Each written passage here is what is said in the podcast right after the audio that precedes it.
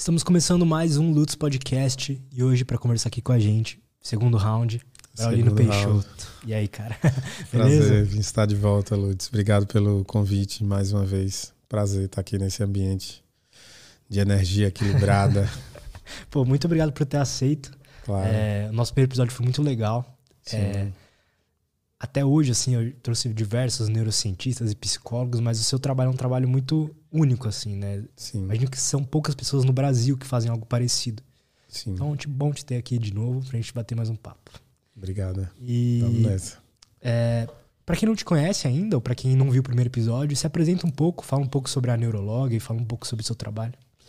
Perfeito. Eu me chamo Braulino Peixoto, sou neuropsicólogo e o maior objeto de estudo do nosso trabalho é a atividade elétrica cerebral. É isso mesmo, o cérebro funciona com energia elétrica, é uma verdadeira usina produtora de energia elétrica. E essa atividade elétrica ela tem uma configuração muito específica, que a gente poderia dizer que é uma espécie de um código-fonte. E eu sempre tive a reflexão de que a deficiência estava do lado de cá, do lado dos terapeutas, e não conhecer ou saber interpretar essa comunicação, que é uma comunicação que não é uma linguagem do português, do inglês, mas é uma linguagem específica do próprio cérebro. E atualmente, né, até depois que eu vi aqui, muitas pesquisas surgiram e coisas novas estão surgindo a cada dia, melhorando essa perspectiva e dando força a esse projeto, essa possibilidade de você interpretar códigos eletrocerebrais cerebrais entender que tem um mau funcionamento ali, um funcionamento inadequado, mal adaptado, e trazer um resultado para o paciente que eu vou falar uma palavra didática aqui, que é uma espécie de calibração, mas o termo correto seria a neuromodulação.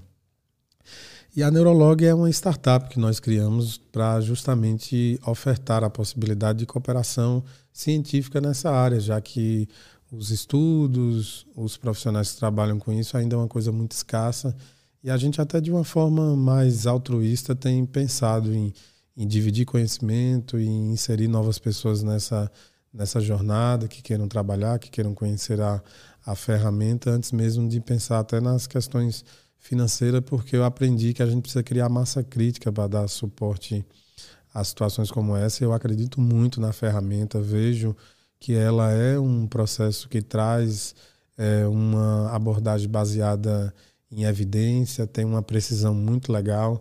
Adoro o termo de pensar na neuropsicologia de precisão. E hoje a gente vai apresentar um pouco disso como uma espécie de workshop aí, né, Lutz, para poder uhum. trazer uma compreensão melhor, é, falando na perspectiva de, de discutir e apresentar a ferramenta para profissionais da área, mas aqueles curiosos também que usam a sua própria cognição e inteligência vão poder compreender também. Boa, cara. E hoje você trouxe seu computador aí e você me mostrou umas coisas bem legais aqui. Explica pra gente o que, que, é, o que, que é isso, né? Como tá, é que eu, é essa questão toda aí? Eu vou tentar trazer aqui para vocês hoje um passo a passo, mais ou menos, do que é que a gente faz dentro do consultório, pensando nas ferramentas que a gente usa, é, trazendo a abordagem do software e de como a gente faz essas leituras de uma forma digitalizada.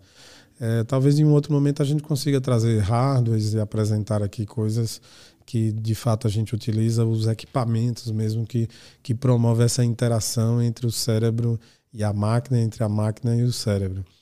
Mas enfim, hoje eu estou trazendo aqui um exame de um paciente.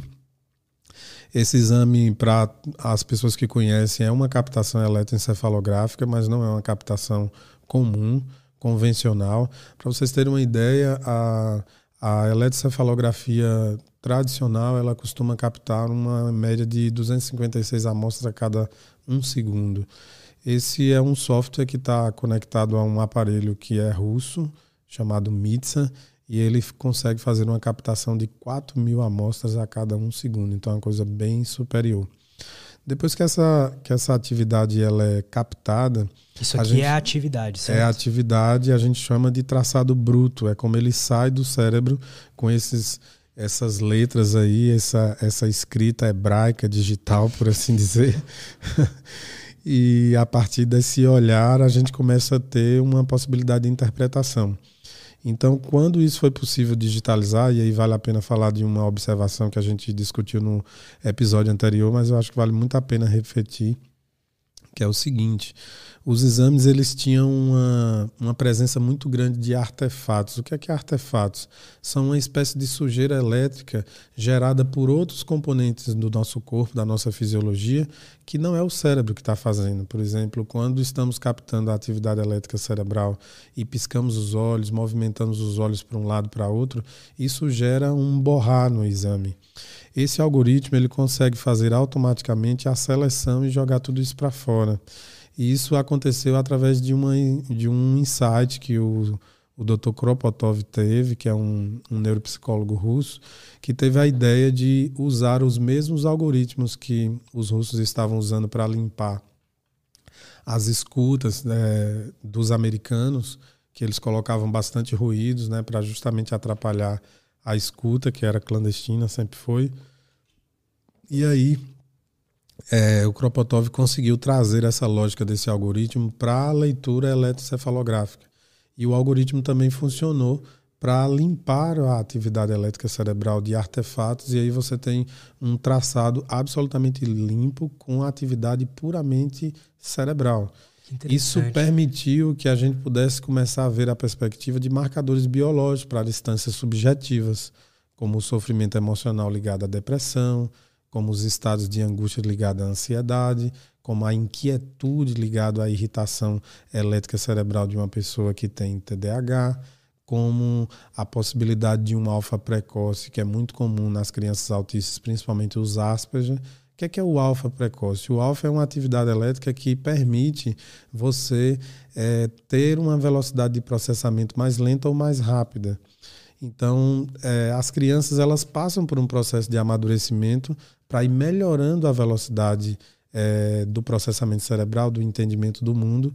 E os autistas, principalmente os Asperger, eles começam a ter uma capacidade dessa interpretação muito precocemente, porque o alfa dele amadurece muito rápido.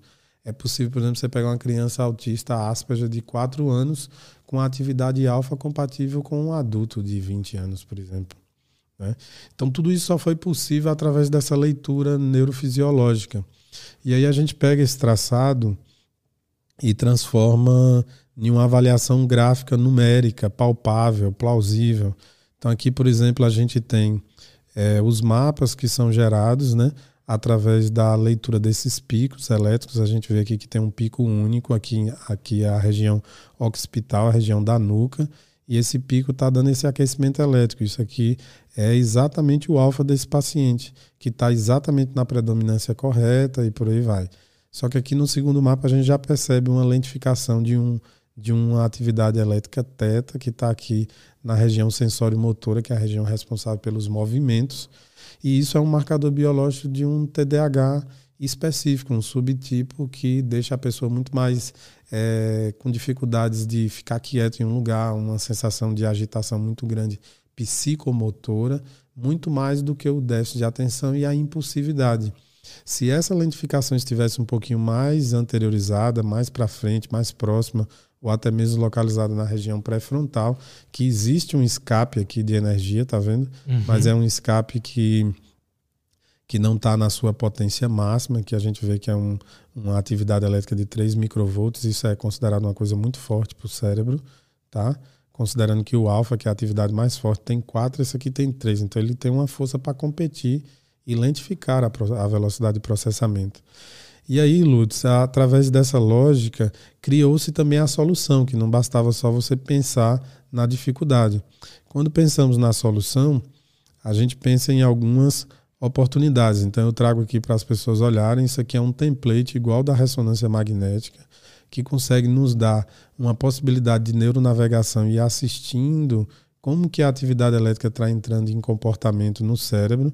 Isso aqui é uma possibilidade 3D mas vamos para a parte mais importante, que é exatamente a solução. Então aqui nós temos um planejamento de um protocolo, que é um protocolo high definition já. A gente está falando aqui de uma tecnologia muito nova, é, de uma empresa espanhola que fica localizada em Barcelona. Eu tive a honra de, de estar na sede deles, no QG, aprender como manipular essa ferramenta e aqui a gente consegue fazer, quando falamos em uma eletroestimulação high definition, a gente está falando de de milímetros, assim. Tipo, conseguir eletroestimular uma área que pode ser, por exemplo, do tamanho da cabeça de um alfinete. E essa região aqui, todas circundadas com essas bolinhas, significam que são atividades elétricas que bloqueiam a ativação. Elas são neutras ou então elas são passivas. Então não deixa a atividade elétrica ativa passar e escorregar para outra área, por exemplo, do cérebro. Isso é importantíssimo porque você consegue ir na fonte e simplesmente tirar a, a, aquela frequência elétrica que está mal adaptativa para o cérebro na região exata que ela funciona. Essas atividades aqui, esses picos aqui de eletrodos atrás são eletrodos neuronavegadores. Eles estão aqui para assistir o que está acontecendo na região vizinha. Olha que bacana. Que te traz os dados, é essas aí. Exatamente, que me traz os dados em tempo real, inclusive. E aí o software ele é perfeito, ele consegue ir mais longe ainda. Então ele me dá aqui uma simulação de como é que seria isso na cabeça do paciente. Então eu consigo pegar aqui o encéfalo e avaliar como que seria esse processo na cabeça do paciente. Eu consigo melhorar, aumentar ou diminuir a potência e ver como é que esse estímulo, por exemplo, se propaga ao longo do cérebro e como ele pode contaminar.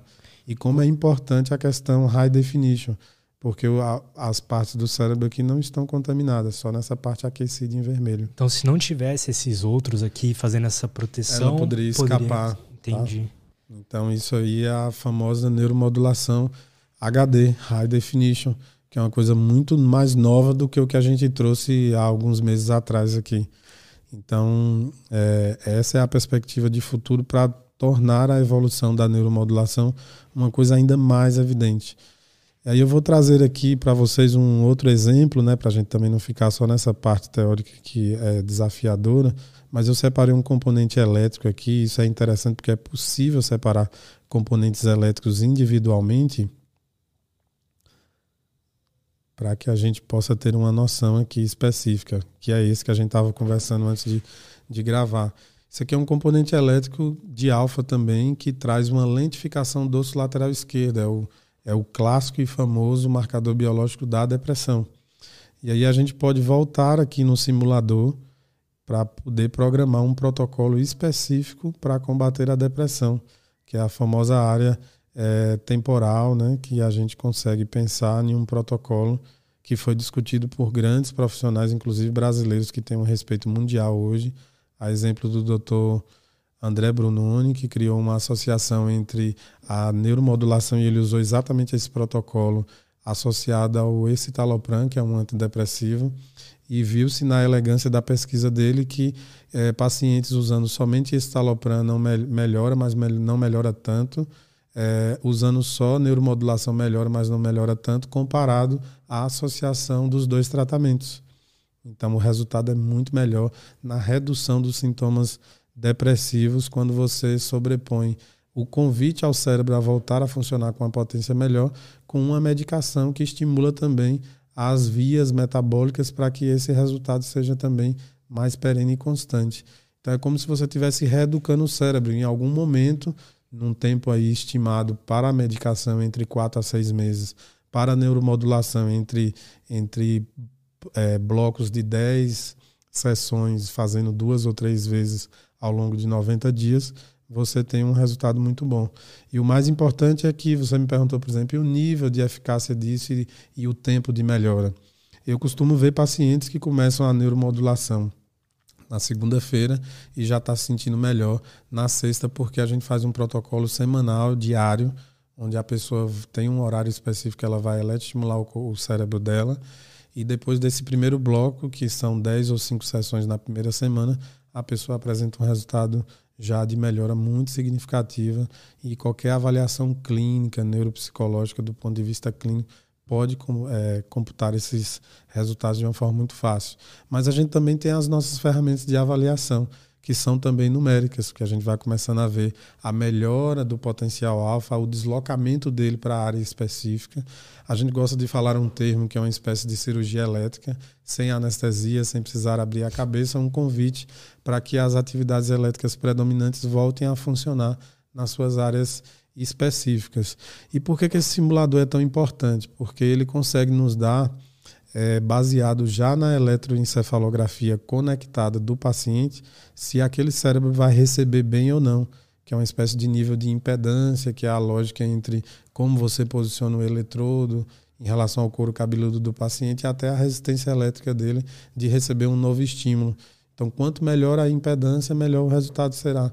Então, você tem como, inclusive, avaliar previamente antes de testar tudo isso na cabeça do paciente. Olha que interessante. Muito interessante. E esse aparelho é um aparelho que tem é, apresentado uma lógica muito promissora.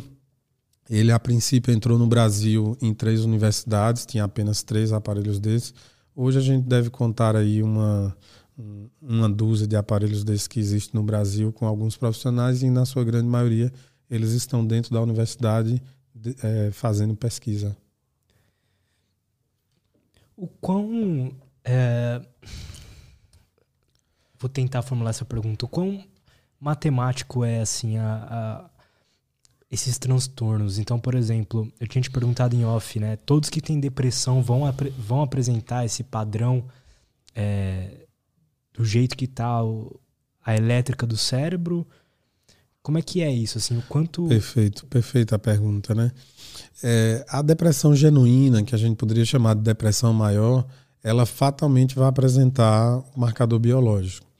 Que é que acontece muitas vezes, né? É, o paciente pode chegar em um momento clínico de muito embotamento afetivo, de muita tristeza, por questões reais e passíveis e por muitas variáveis que também têm a ver com a sua saúde mental. Por exemplo, imagine um paciente que está há cinco anos sofrendo com um quadro ansioso que não conseguiu é, bons resultados em tratamentos tradicionais. Ele está cinco anos sofrendo e entendendo que ele está tomando pancada e perdendo o jogo para a ansiedade.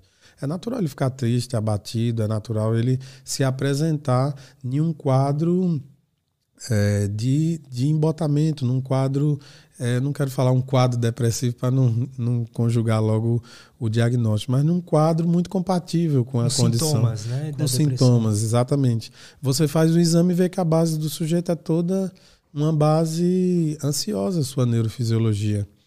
Mas ele está tanto tempo sofrendo com isso que ele ficou triste, abatido, sim. Mas não é, a, não apresenta o marcador biológico. E onde é que está a importância disso? Se você não tratar a base neurofisiológica, sempre vai voltar sintomas. O sujeito vai voltar a ficar triste porque ele diz, pô, de novo eu estou tendo crise ansiosa, eu não estou conseguindo mais é, frequentar ambientes sociais. E eu vou ficar com minha vida limitada mais uma vez. De novo eu estou com a sensação do medo de ter medo. Eu vou ter uma crise de pânico outra vez. Poxa, de novo eu estou me sentindo incapaz de frequentar lugares com muita gente. Estou preso em casa de novo.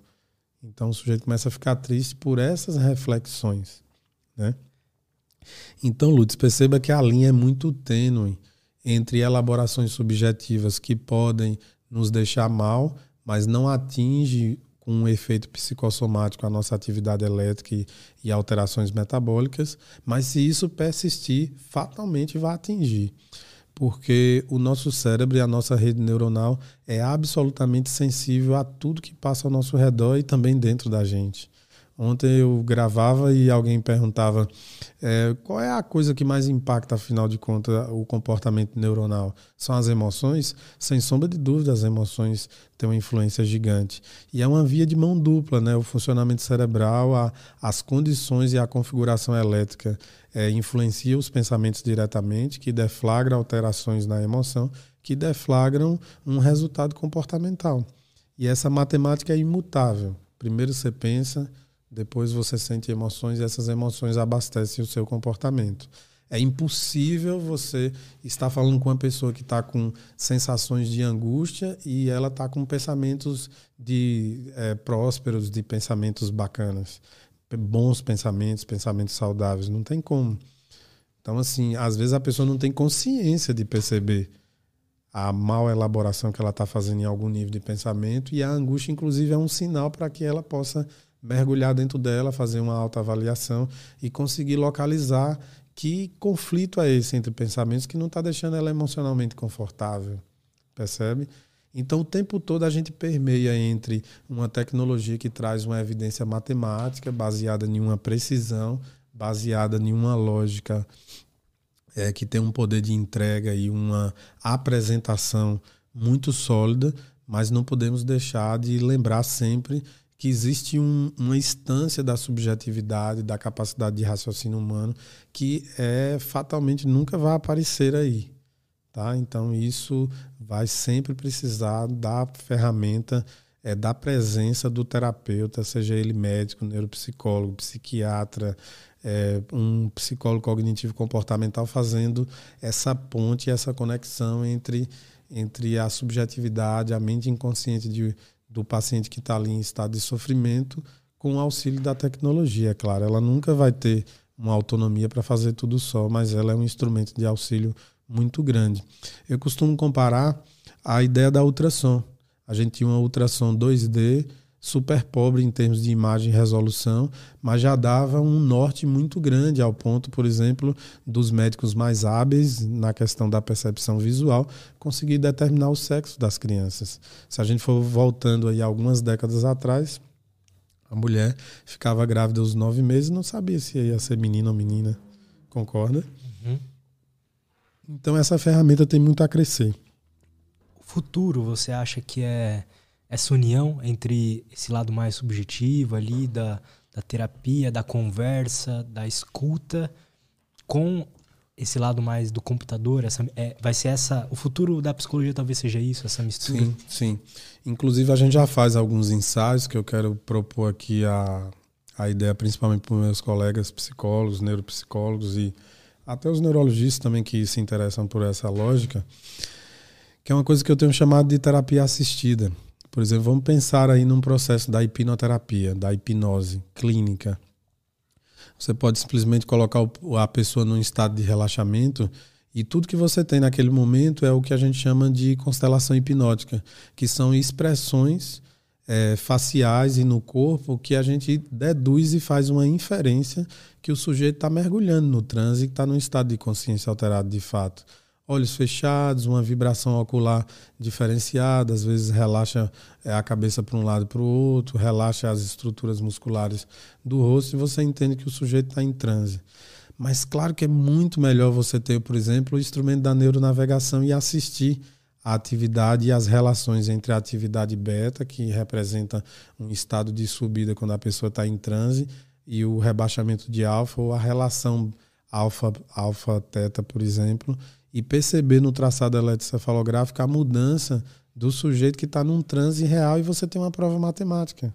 Então você está assistindo o fenômeno da, de um sujeito entrar em transe hipnótico através de uma ferramenta que está te apresentando um resultado numérico em tempo real. Interessante. Então, olha que coisa. Por exemplo, vamos supor, você é meu psicólogo e você está fazendo uma terapia comigo, só que eu tô com uns com uns eletrodos aqui monitorando as tuas tá reações. Monitorando. Entendi. neurofisiológicas. Vou dar um outro exemplo muito mais interessante também. Vamos dizer que você está numa terapia onde você está tentando diluir um processo traumático do sujeito e você está vendo que em algum momento ele pode ter uma catarse, que é aquela explosão emocional que pode gerar reações é, imprevisíveis no consultório. Pessoas explodem numa catarse, podem entrar no, em um posicionamento fetal e chorar por, por 40 minutos sem parar. A pessoa pode entrar em estado de, de não diferenciar aquele momento pela explosão emocional e gritar muito, chorar muito, esmurrar almofada ou coisa que o valha. Mas imagine você monitorando essa pessoa o tempo inteiro, percebendo a mudança do fluxo respiratório, a mudança do fluxo cardíaco, a resposta galvânica da pele, que é como os poros abrem e fecham, a temperatura do corpo né? Porque quando você está aumentando a temperatura, isso tem uma representação de relaxamento. Quando o seu corpo começa a se resfriar, significa que você está entrando num estado de estresse. Então você vê o vulcão subindo e você sabe exatamente a hora que ele vai eclodir. Então você tem uma ferramenta de antecipação que te dá dados importantíssimos para a hora que vai acontecer o processo da catarse, que é a emoção, que é a explosão emocional do paciente. Isso te, te dá segundos antes, minutos antes de você preparar o acolhimento, preparar uma condução terapêutica muito mais ajustada para que aquela catástrofe seja conduzida para o ambiente terapêutico e o trauma, por exemplo, seja diluído. Há também um, um, uma margem de segurança, porque você consegue monitorar a saúde cardíaca, você consegue monitorar a oxigenação, você consegue monitorar como estão o, o funcionamento elétrico cerebral naquele, naquela altura, como está a relação é, cardiorrespiratória daquele sujeito. Então, falando disso, é, o seu ciclo respiratório tem que incorporar a, a, a, força na parábola da potência cardíaca. Então, a coerência cardiorrespiratória nada mais é do que quando você abre um ciclo respirando, que o seu coração vai aumentando a bomba cardíaca e quando você vai soltando, ele vai diminuindo junto. Isso é coerência cardiorrespiratória. Se você faz isso em três minutos, chega um momento que o ritmo alfa começa a cadenciar junto.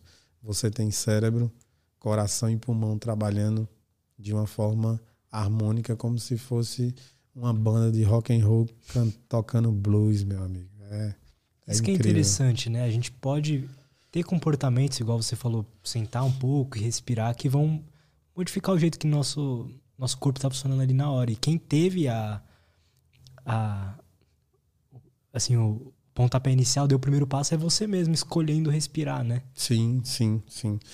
É, isso é muito interessante na neuromodulação, porque ela pode ser volitiva e não volitiva.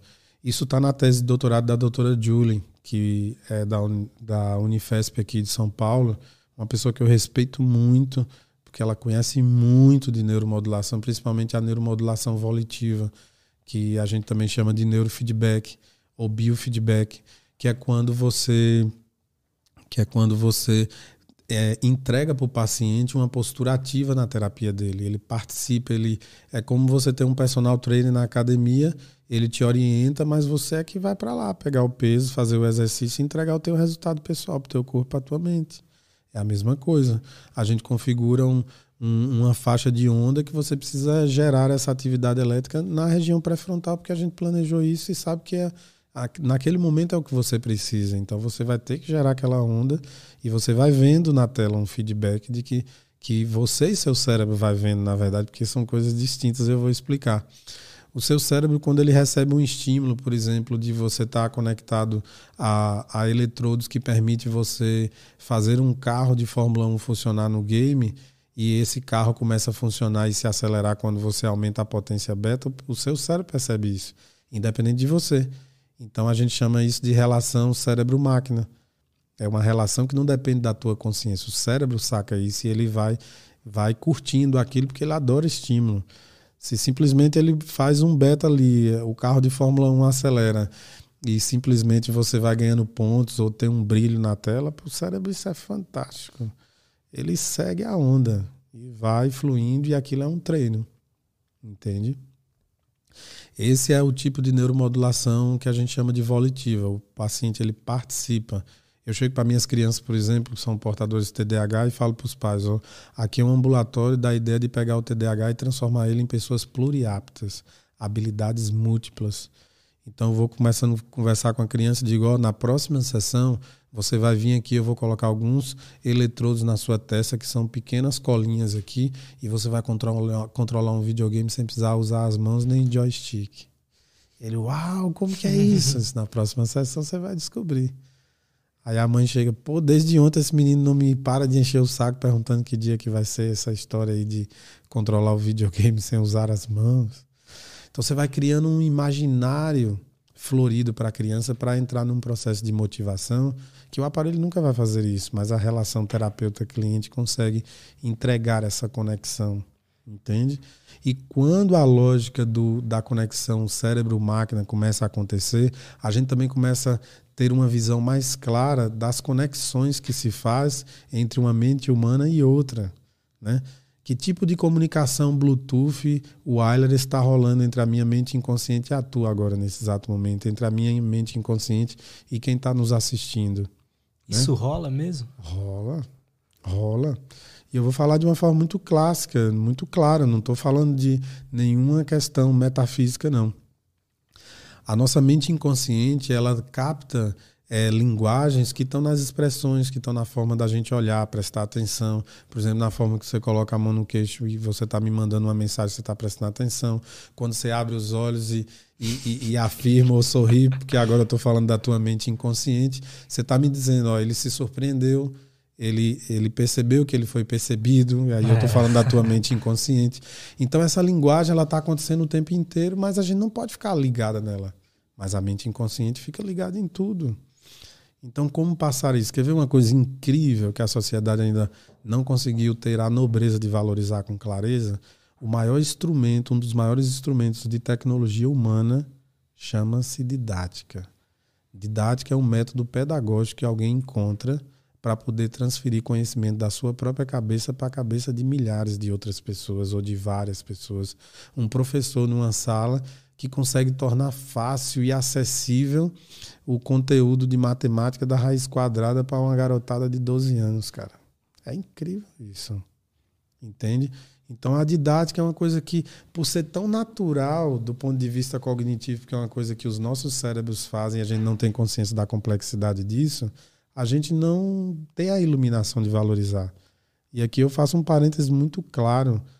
Cara, o processo da profissão de ser professor no Brasil, além de todos os desafios, é, é incrível. Porque quando você pega é, os conteúdos e as elaborações, tese de doutorado, de mestrado na área de educação, que discute esse tema de como transferir conhecimento da cabeça do professor para uma sala de alunos, é uma coisa incrível. É uma coisa incrível. Você falando isso, eu pensei aqui, né? E através da linguagem, da palavra, você consegue facilitar ou não uma neuroplasticidade na pessoa, claro, né? Claro, claro. E aí está acontecendo vários movimentos a partir disso, por exemplo. Qual a leitura que eu faço? Né? Quando eu penso, por exemplo, no Joel J, que sai da alta performance de um atleta olímpico, né? isso mesmo? E começa a trabalhar uma ideia de um conhecimento usando as redes sociais, expandindo uma lógica e trazendo uma leva e uma legião de pessoas que consegue absorver aquela lógica, aquele estilo de vida e começa a transformar a vida de várias pessoas. E à medida que ele transforma a vida de várias pessoas, ele melhora a dele ainda mais e por aí vai. O trabalho que nós estamos fazendo aqui agora, por exemplo, tentando falar de um assunto extremamente complexo, dando clareza e dando didática. Percebe? Então as redes sociais ela trouxe esse fenômeno. E a gente não pode deixar de falar hoje de metaverso aqui também é, porque lá a velocidade vai ser muito maior. Mas perceba, né? Então muitas pessoas começaram a prosperar e, e encontrar-se em uma lógica de fazer coisas na vida e basicamente tudo está estruturado numa tecnologia que é natural, custo zero para o humano, que a gente chama de didática, que é uma maneira de transferir conhecimento via Bluetooth, wireless. Estou brincando com a metáfora, mas é mais ou menos isso, é da verdade. cabeça de alguém para de outro alguém, né? Então, estamos falando aqui de uma neuropsicologia de precisão, de neuromodulação, e tem colegas meus da área de psicologia, da área de saúde mental em geral, e consegue captar aí, sei lá, 30, 40, 60% do conteúdo, essa pessoa já ganhou um processo de iluminação de uma coisa nova que permite ela fazer um desdobramento a partir do que ela já conhece, entende? É, e o que é interessante, às vezes, pelo conhecimento que a pessoa tem, uhum. ela faz o link com o que você explicou aqui e cria toda uma nova ideia, tem uma um insight diferente. É, né? é. Deixa eu te contar uma parte da minha vida a, a, respeito disso. Eu comecei a perceber que os grandes centros de neuromodulação, eles tinham uma ideia básica que não estava sendo compartilhada, e aí cada um ficava no seu nicho e até hoje eles não conversam muito bem entre si, os grandes centros. Eu falei para mim, cara, eu vou montar um quebra-cabeça aí dessa lógica mundial. E aí fui conhecendo todos, as duas escolas, as principais escolas dos Estados Unidos. Uma delas tem a, a liderança do Dr. Felipe Fregnin, que é um brasileiro que faz um trabalho brilhante, neurologista da PUC São Paulo, que vai para os Estados Unidos, está lá gerenciando esse projeto e é incrível. Aí você tem outras escolas que discutem um trabalho mais voltado para a neuromodulação é, volitiva, que envolve a relação cérebro-máquina, que já não não coloca o equipamento para deixar o paciente no estado passivo, que também entrega o seu resultado. Tem a eletroestimulação de corpo inteiro, que vem na sua grande base da lógica e tecnologia da Alemanha, que não conversa com a cidadezinha que está lá na Holanda, a 45 quilômetros, que faz a, a, a, a neuronavegação e consegue enxergar o estímulo que ele gera no corpo humano. Imagina essas duas empresas se dialogando e criando um equipamento ainda mais aprimorado. Verdade. Então eu tive a oportunidade de conhecer as duas coisas, escrevi lá um protocolo e aí eles puderam conhecer o que é que eu fazia com um com o equipamento do outro, imagine você. E o Brasil é uma vanguarda nisso, porque o brasileiro está muito aberto para essa lógica, então tem outras pessoas que, assim como eu, têm desenvolvido um trabalho incrível né, nesse sentido.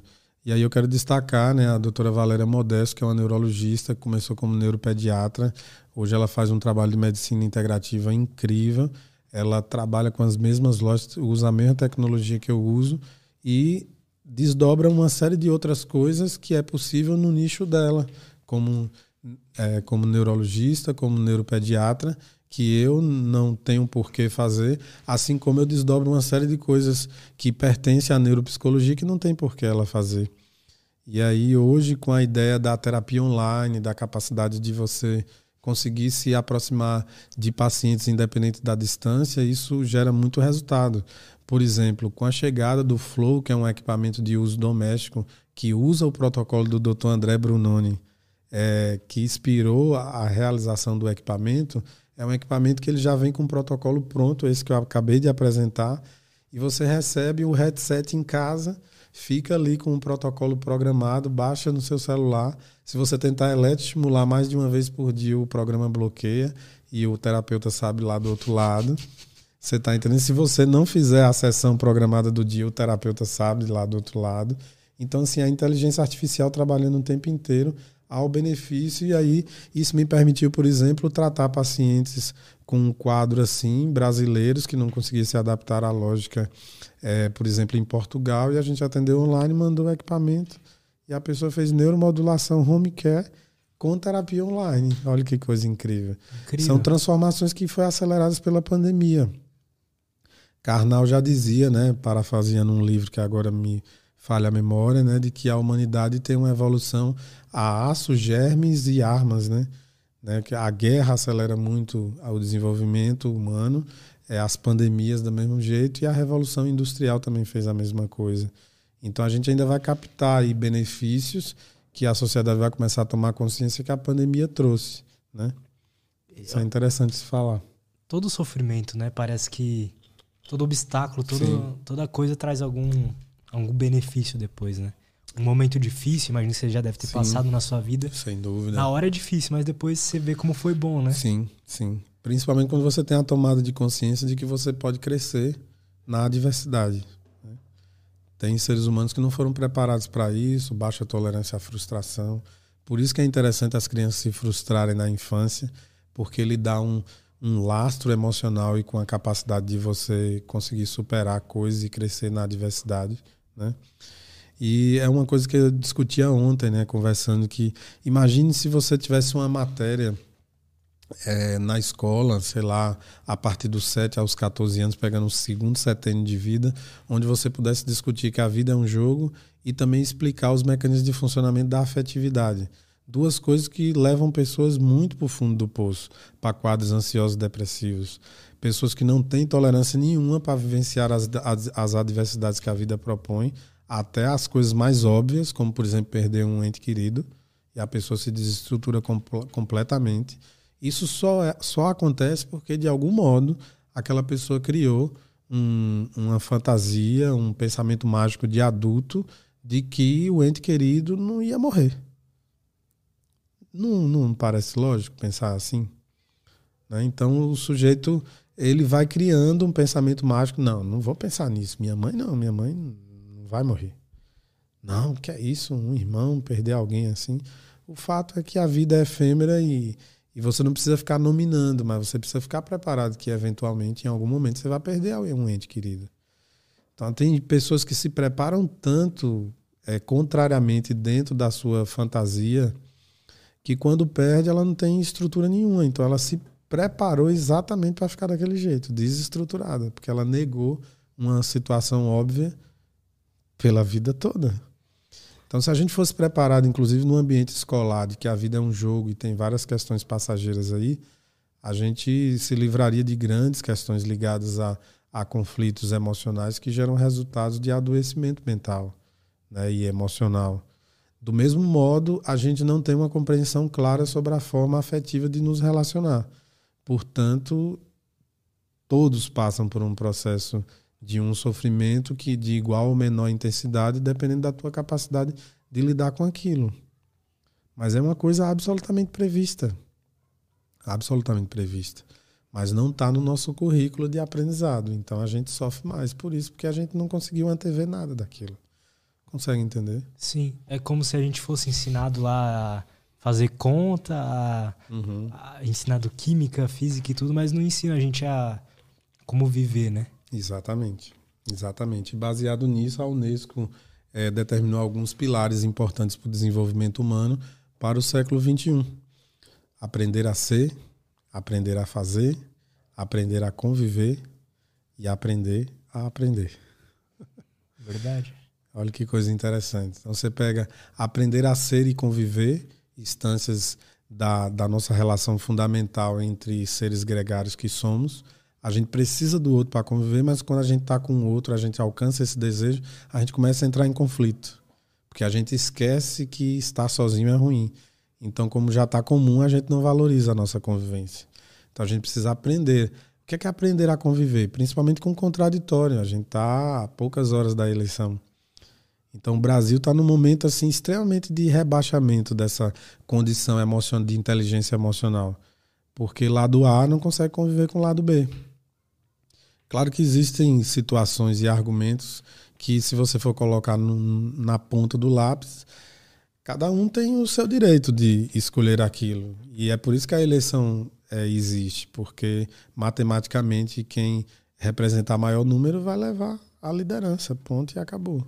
Mas... Mas se você tem a capacidade de conviver com o contraditório, né? Claro que existem coisas aí que, que fogem à regra. Por exemplo, existe uma linha ali de, de, de, de regras de bom costume e boas vivências. A crítica de ambos os lados de que é, as lideranças furaram é, e, e, e, romperam essas, essas linhas onde deveria estar ali uma margem do que é moral, ético e decente fazer. Tá? Mas o ser humano entra num processo de complexidade tão grande que se não até o jurídico que deveria julgar e dizer se quem passou e que não passou também está envolvido no embrólio. Então, se você parar para pensar, todas as instâncias que compõem os equilíbrios, os pesos e os contrapesos que foram que foi planejado até na Constituição brasileira, está tudo comprometido. Onde é que está a fonte? Está na questão emocional, na questão mental e na elaboração nesse sentido. Então a gente está num momento de rebaixamento muito grande que a gente não está sabendo conviver. Por que, que a gente não está sabendo conviver? Porque a gente também anteriormente não aprendeu a ser. Entende? Então, assim, aprendeu a lidar com as nossas emoções, isso, a lidar exato, com pensamentos, exato, diferenciar pensamento verdadeiro exato, de mentiroso. Fazer uma vigilância interna e dizer, opa, eu estou exagerando aqui, eu não, eu, não, eu não posso falar isso nessa mesa, que eu vou perder é, situações importantes em nome de uma coisa que de repente é passageira. Mas a gente não tem esse desdobramento. E aí começa a entrar as situações é, radicais de ambos os lados, por exemplo. Consegue entender? Então, se você vai destrinchando essa elaboração desses pilares, a resposta está lá para tudo. Então, eu falei de dois aqui, né? Aprender a ser. O que é que eu aprender a ser? É você se situar no jogo da vida, saber em que momento você está de sua vida, quem você é de fato e qual é a sua trajetória, onde você quer chegar com aquilo. Então, mistura-se muito com as bases filosóficas que são imutáveis. De onde eu vim, quem eu sou, para onde é que eu vou. Entende? Se você tem essa noção clara, você sabe quem você é.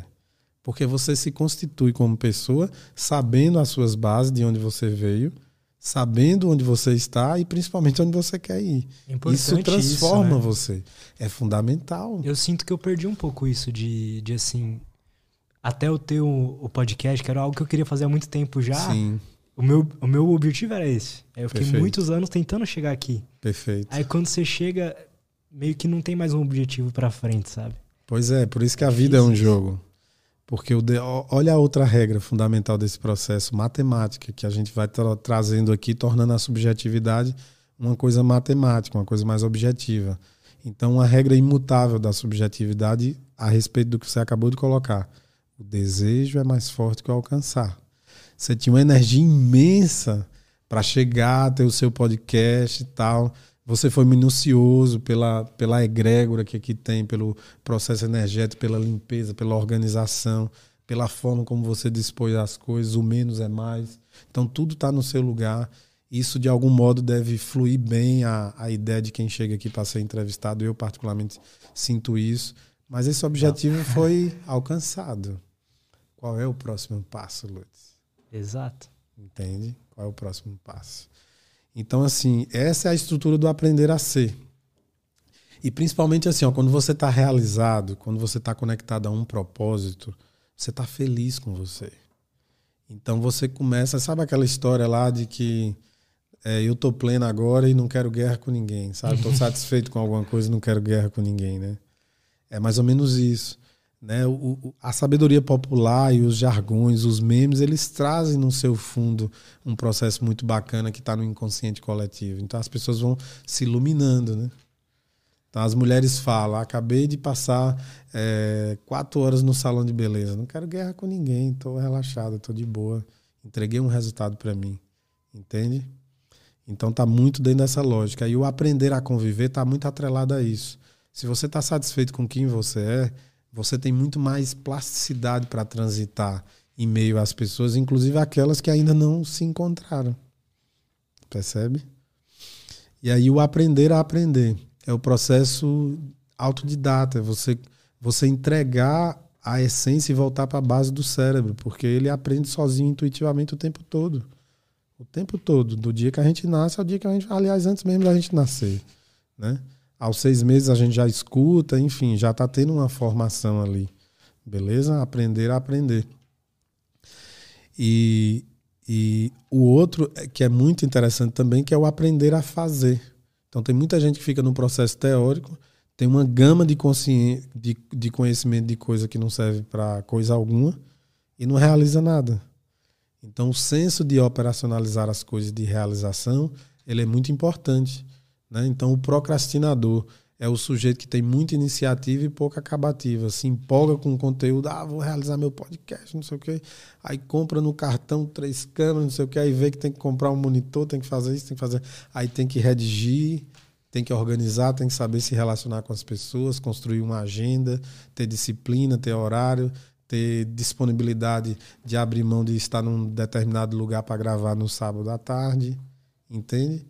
E aí o sujeito vai abrindo, não, não, isso aqui tá ficando muito difícil, não vou encarar não, entende?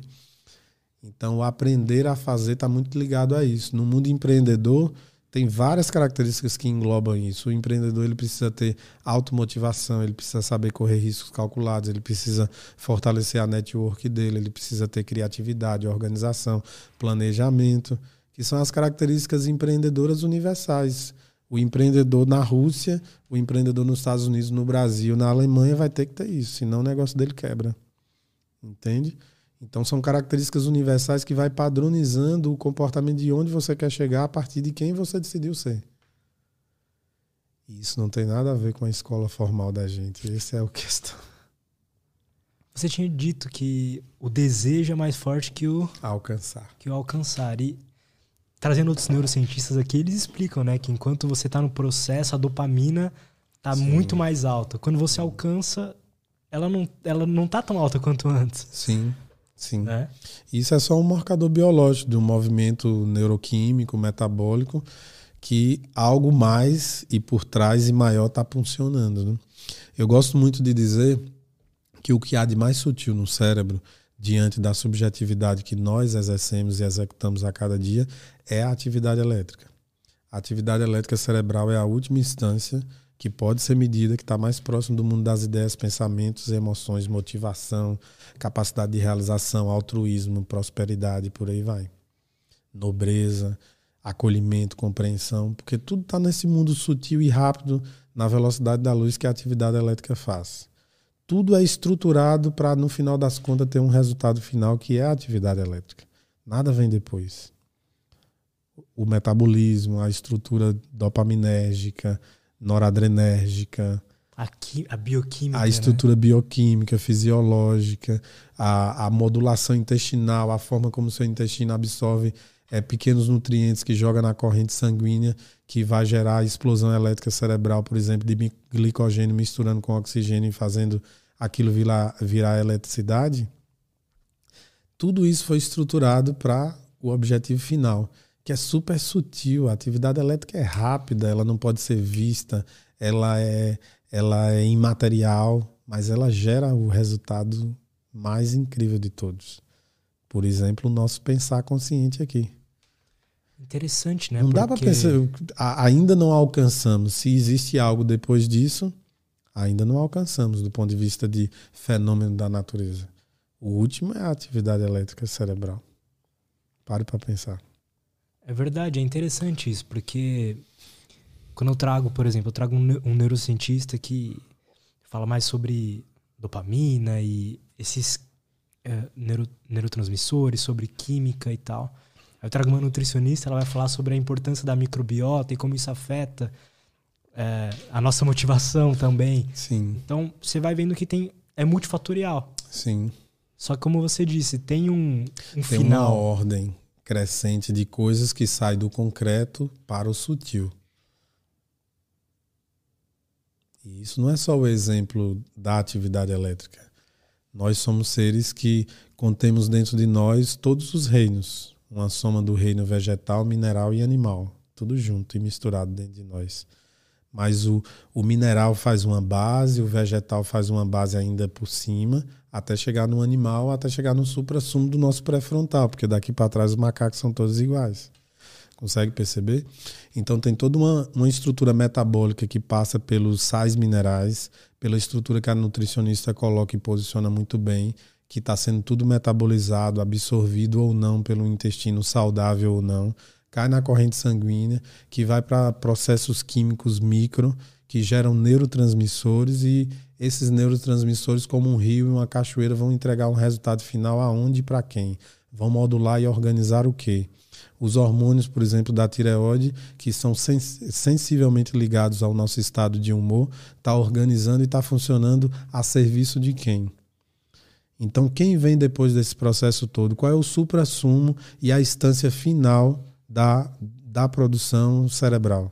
Atividade elétrica. Vocês já conseguiram mapear a, o uso do pré-frontal ao analisar emoções, por exemplo? Deixa eu tentar explicar melhor. Quando eu, eu fiz terapia, TCC Sim. e tal, a gente é ensinado a, a olhar né, para os nossos pensamentos. Então, por exemplo, fiquei com raiva num dia tal.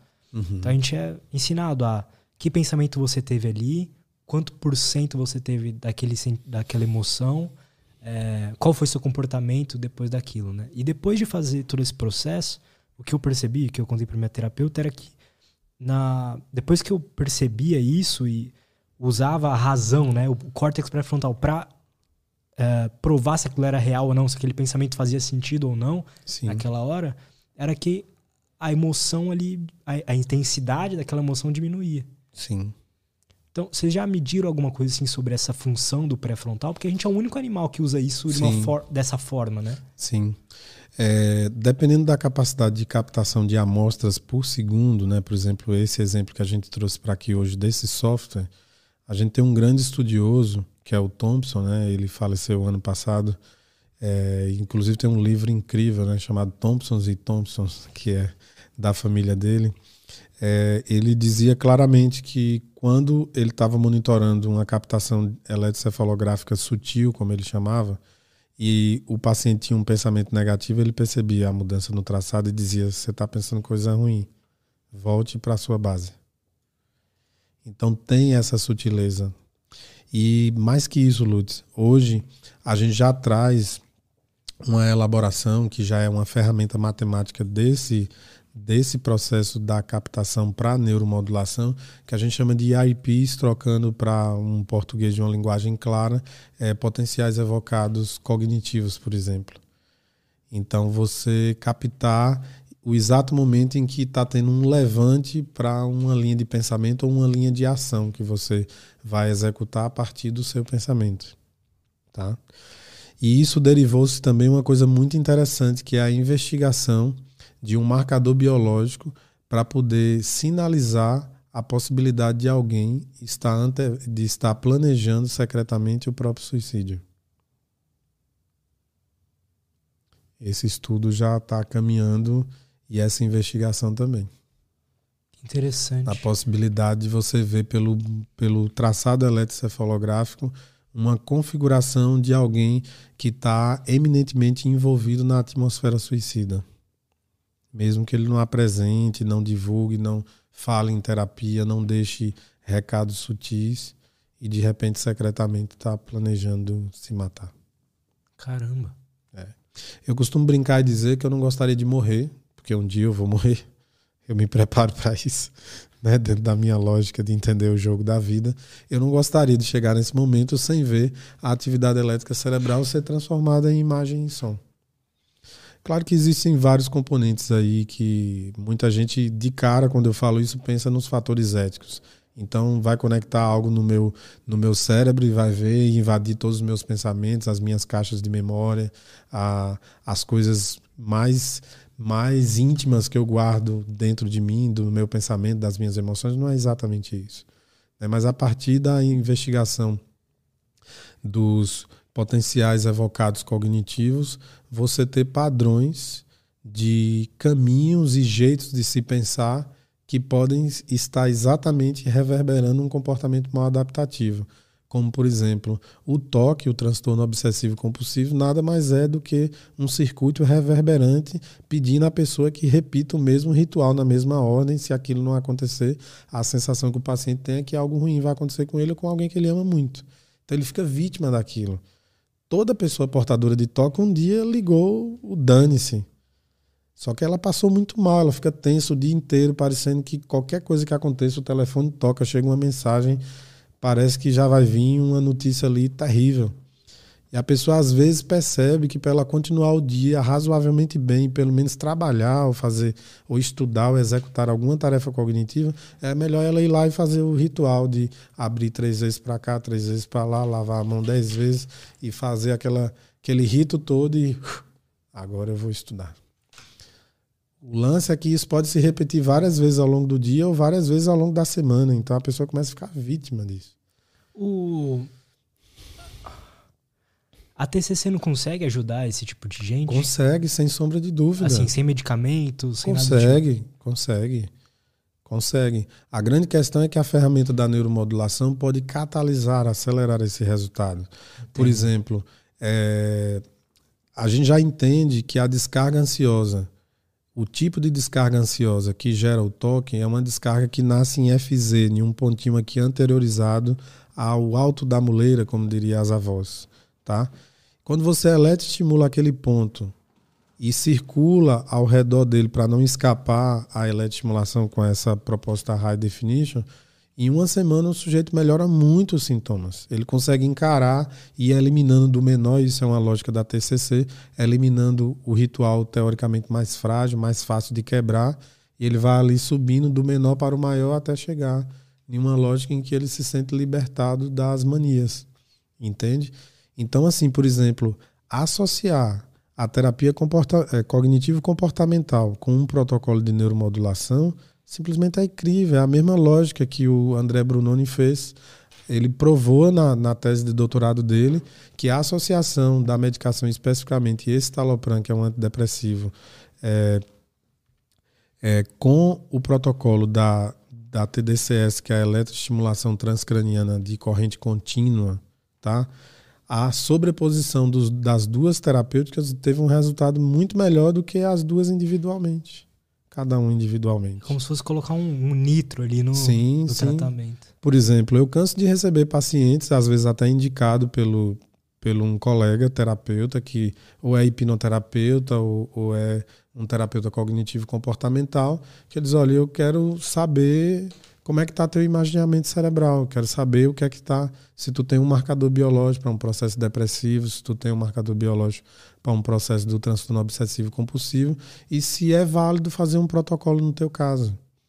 Aí o paciente vai, eu faço mapeamento, dou um feedback para o colega, discuto com ele se é válido ou não o protocolo, ele diz: "Vamos aplicar" aplica, dou um feedback com um relatório antes e o depois dos gráficos e ele continua acelerado o processo da terapia dele e o resultado vem muito mais rápido.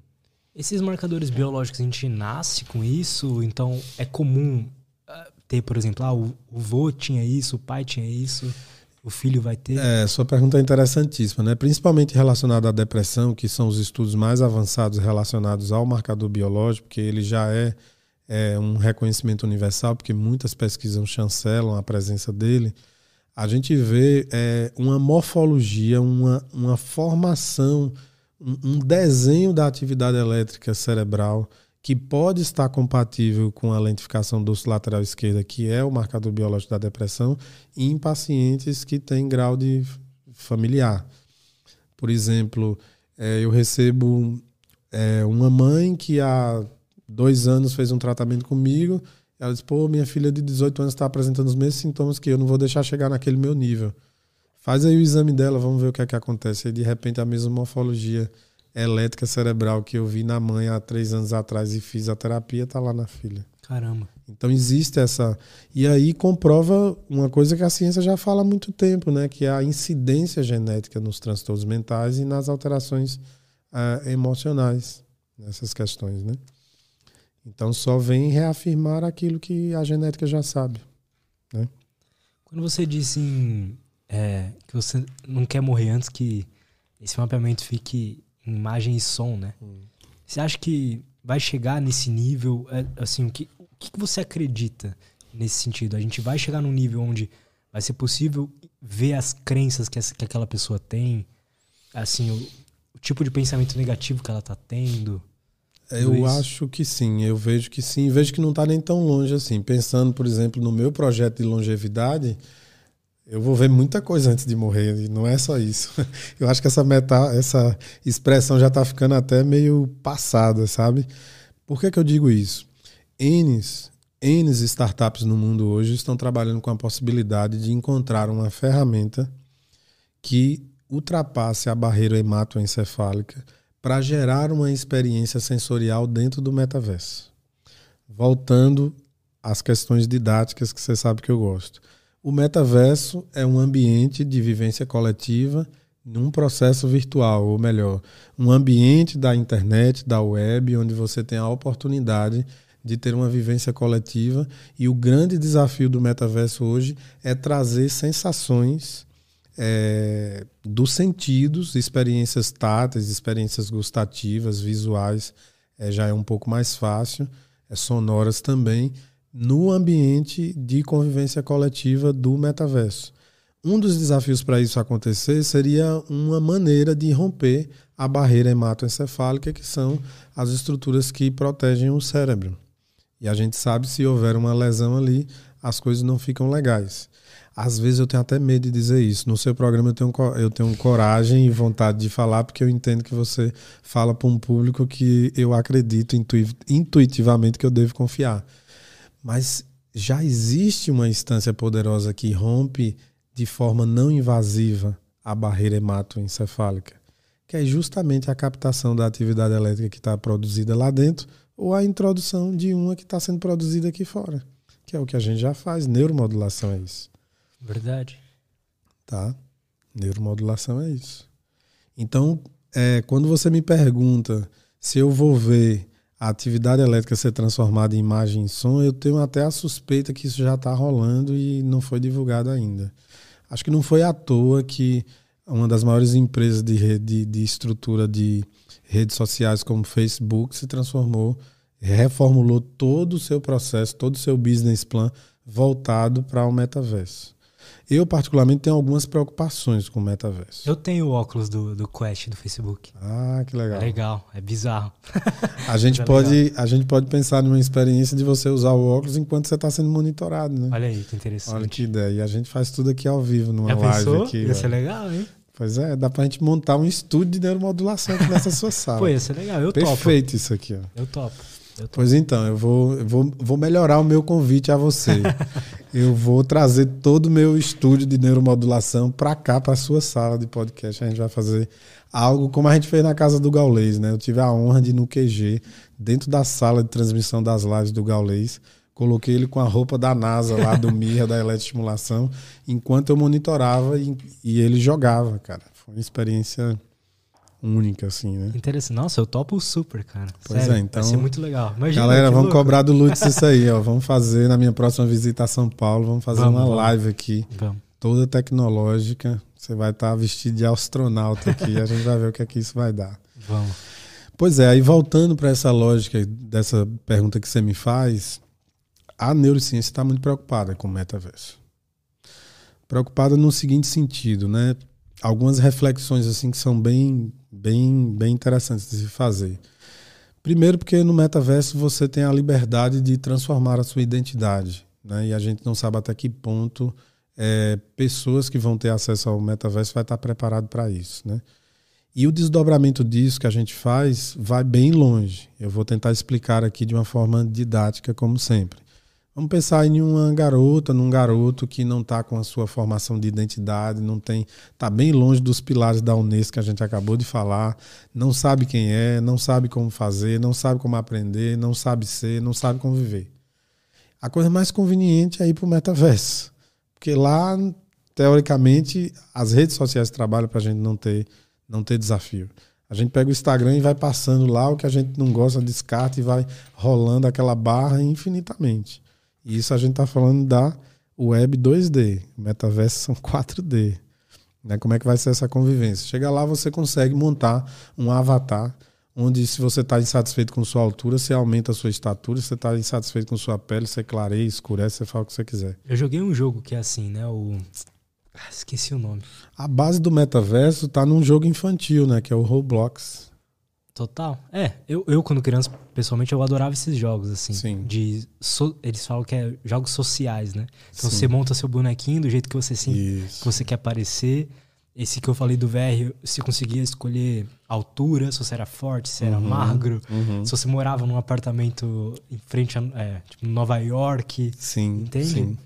Me perguntaram uma vez O apartamento live. meu lá era melhor do que o meu aqui. Pois é, pois é.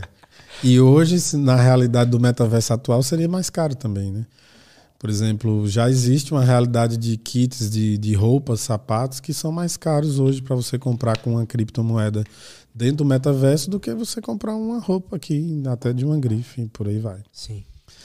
Então, a, a neurociência está preocupada com isso, porque o desdobramento final disso é o seguinte: inclusive existem startups, é, e eu quero denunciar isso, ou falar para pelo menos ter uma reflexão. Acho que a palavra não é nem denúncia, acho que não fui feliz em falar denúncia, mas enfim, é, dizer que existem startups trabalhando pela lógica, por exemplo, de indivíduos escolher a conveniência de conviver todas as horas da sua vigilância de estar acordado no metaverso.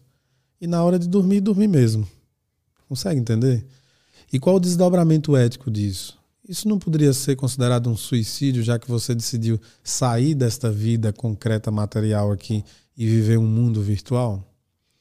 Imagine. Faço uma pergunta, mas você Vamos não lá. tá também. Você não continua vivendo? Você não vai ter interações com outras pessoas? Dependendo do nível, você não vai ter experiências sensoriais? Perfeito, perfeito. A questão é que a gente precisa ter um, um compromisso com o nosso ecossistema. O planeta Terra é um ser vivo também. E aí, qual o desdobramento? É as, as consequências ecológicas e ecossociais relacionadas a isso.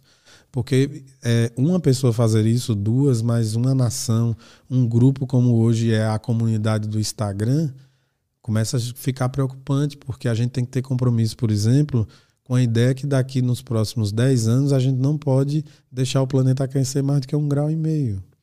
Então, se essas pessoas todas estão envolvidas em um compromisso é, de um outro mundo, recriando uma, uma nova possibilidade, o compromisso aqui com o planeta, com as coisas que a, eu particularmente acredito que precisa ter muita valoração ainda, fica muito muito desagregado de contingente populacional, entende? Sim. É como se dissesse assim: ah, eu tô no metaverso, não tô nem aí, o planeta Terra pegue fogo.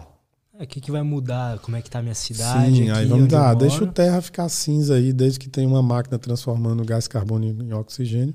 Eu tô aqui no metaverso. Eu, pessoalmente, eu sou, nesse caso, eu sou antifuturístico. Se esse é o futuro, eu não quero. Não quero viver o metaverso. Não gostaria. Eu não seria adepto, acho. É, isso são questões extremas, né? Como sempre na humanidade, a gente precisa discutir e fazer um ensaio mental para o extremo para encontrar equilíbrio. E as bases são sempre as mesmas, Lutz. É você ter uma formação é, filosófica no sentido de saber quem você é, onde você quer chegar e onde você está. Trabalhar as bases da Unesco de ser, aprender a conviver, aprender a aprender, aprender a, a, a fazer e por aí vai.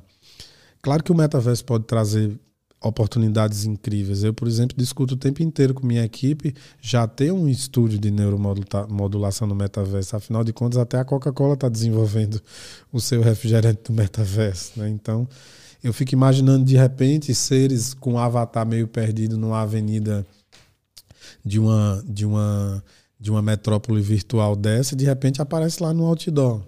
Se você não está não está se sentindo tão bem com sua identidade ou está se, se sentindo em conflito com o seu avatar, nos visite. tipo isso, entende? Entendo. Porque é necessário. Eu vejo assim, o processo de criação humana e de evolução, e se o caminho da evolução foi esse, me parece que será, não, não tem como não acontecer. O que a gente precisa fazer é, é incorporar pessoas também que sejam que, que dão o tom do peso e do, do contrapeso do que é que é possível lá dentro ou não, entende? Isso é uma reflexão que eu faço, assim, que acho que, que pode fazer bastante sentido, porque acho que não, não tem como parar a lógica do metaverso, né? Ela começou. Será que as pessoas com... vão, vão ser adeptos a isso como foram do, da rede social, por exemplo? É o que se perguntava quando as vovós tinham dificuldade de usar o WhatsApp. Verdade. Sabe uma pergunta que eu me faço sempre, assim, que eu tenho como referencial? Eu fico pensando assim: se Freud fosse vivo nos dias atuais, qual a conduta dele? E eu fico pensando, pô, se Freud fosse vivo, acho que ele tinha milhões de seguidores no Instagram, cara. É, ia ser algo assim. Freud foi revolucionário, ele decidiu falar para uma plateia de médicos sobre, sobre a libido como uma energia sexual e foi, foi vaiado no Congresso para hoje a gente entender e cair a ficha do movimento que o cara percebeu sozinho, da percepção da mente inconsciente. E eu não estou falando disso à toa aqui no seu programa. O humano sempre tentando recriar uma coisa nova e ele sempre vai cair na ideia de que a natureza foi superior em algum momento, a instância superior foi superior como ela tem que ser. Porque, Lutz, a mente inconsciente já é o metaverso. Você sonha, cara e você viaja por diversos lugares, distâncias, possibilidades, acontecem coisas que você deseja, que você tem medo nos seus sonhos. Nossa, eu você já tive vai... sonhos muito fodas, cara. Pois muito é. Foda. E eu já... Seja bem-vindo à tomada de consciência que você já viajou no metaverso. Entende? Sim. A mente inconsciente já é o metaverso. A gente só está tentando de novo replicar a natureza, cara. Entende? De novo. A mente inconsciente é o metaverso. A gente está tentando construir agora uma mente inconsciente artificial. É verdade. A lógica é essa. Então, quando você vai desdobrando isso, né, vem outras coisas. Por exemplo, quem é, quem, quem é a base desse processo todo, né? Vem a história da blockchain, né, que é um conglomerado de transações coletivas, desde as criptomoedas às transações do ponto de vista social, de afetividade, de interação, que inclusive você se referiu aqui. Então, se você colocar pesos e contrapesos, você vai ter ali uma situação que pode caminhar pelo lado saudável ou não. O fato é, se você criar um novo mundo, esse novo mundo tem que ter regra de novo, senão vai acontecer um monte de barbaridades lá. Esse novo mundo, por exemplo, o metaverso, quem está o criando, ele precisa é, ir para as bases da história da humanidade para inserir, por exemplo, algoritmos que comecem a conduzir os sujeitos as virtudes capitais e fazer o sujeito fugir dos pecados capitais. Porque até então, se você não introduz o que antropologicamente está escrito na, na história, na natureza, na, na, na, nos livros de. É, nos livros de história que discute essas coisas, até na própria Bíblia, você vai ter problemas. Você está criando um novo mundo, não pode inventar a roda sem trazer a experiência anterior. Então, se o metaverso começa a basear-se na ideia de ter algoritmos que impeçam condutas invejosas, condutas da luxúria, condutas da ira, da raiva, condutas da, da preguiça, da avareza, você vai ter resultados que vão delineando é, um processo mais saudável, entende? Interessante. Eu acho que assim, como a rede social é uma, é, é uma vai ser uma ferramenta neutra, né? Assim, não vai ser nem bom nem ruim. Quem, quem vai ditar isso somos nós. Dependendo então, de como você vai utilizar. Pois é, mas a gente não tem educação se não tiver regras. Por exemplo, se você vai hoje em rede cadeia nacional, é, acho que o Tribunal Superior é, divulga um, um, um vídeo conscientizando sobre a lógica do racismo e, e, dos ataques preconceituosos em games, nas redes sociais, que impacta em crime como na vida real. E aí o comercial começa você numa cadeira de game que, que passa do teu quarto, que passa pela escola e acaba no tribunal. Se você ficar vacilando nas redes sociais e cometendo racismo, preconceito, você vai parar aqui. Sim. Com sua cadeira no réu, entende? Sim. Então é a mesma lógica. Mesma lógica. Não pode ser um ambiente completamente livre no sentido de você fazer o que quer, porque ele traz resultados emocionais impactantes do mesmo jeito se você tivesse frente a frente num convívio físico, numa sala física. Não faz sentido? Faz todo sentido. Pois Mas é. tem uma coisa. Sim. Não tem como você tomar um soco na cara, né? Então, por exemplo, uma pessoa é, que vai tá, tá na tua frente aqui é, é preconceituoso com você, ou fala alguma merda pra você, você dificilmente isso vai acontecer, né? Porque a gente aqui existe algo existe uma relação diferente quando a gente tá quando alguém tá encontrando com o seu post lá no Instagram e comentando ou o cara vê um, um corte aqui do YouTube e vai lá e te xinga, do Sim. que ele tá na sua frente. Ele não vai te xingar. Porque eu não sei o que existe, mas existe uma relação onde você não sabe o que, que o cara é capaz de fazer com você. A gente tem uma. Sim. Né? Na eu internet uma, a gente é, é, mais livre. Eu tenho uma grande preocupação com essa coisa, desse estudo de se romper barreiras hematoencefálicas, por exemplo, para para trazer sensações.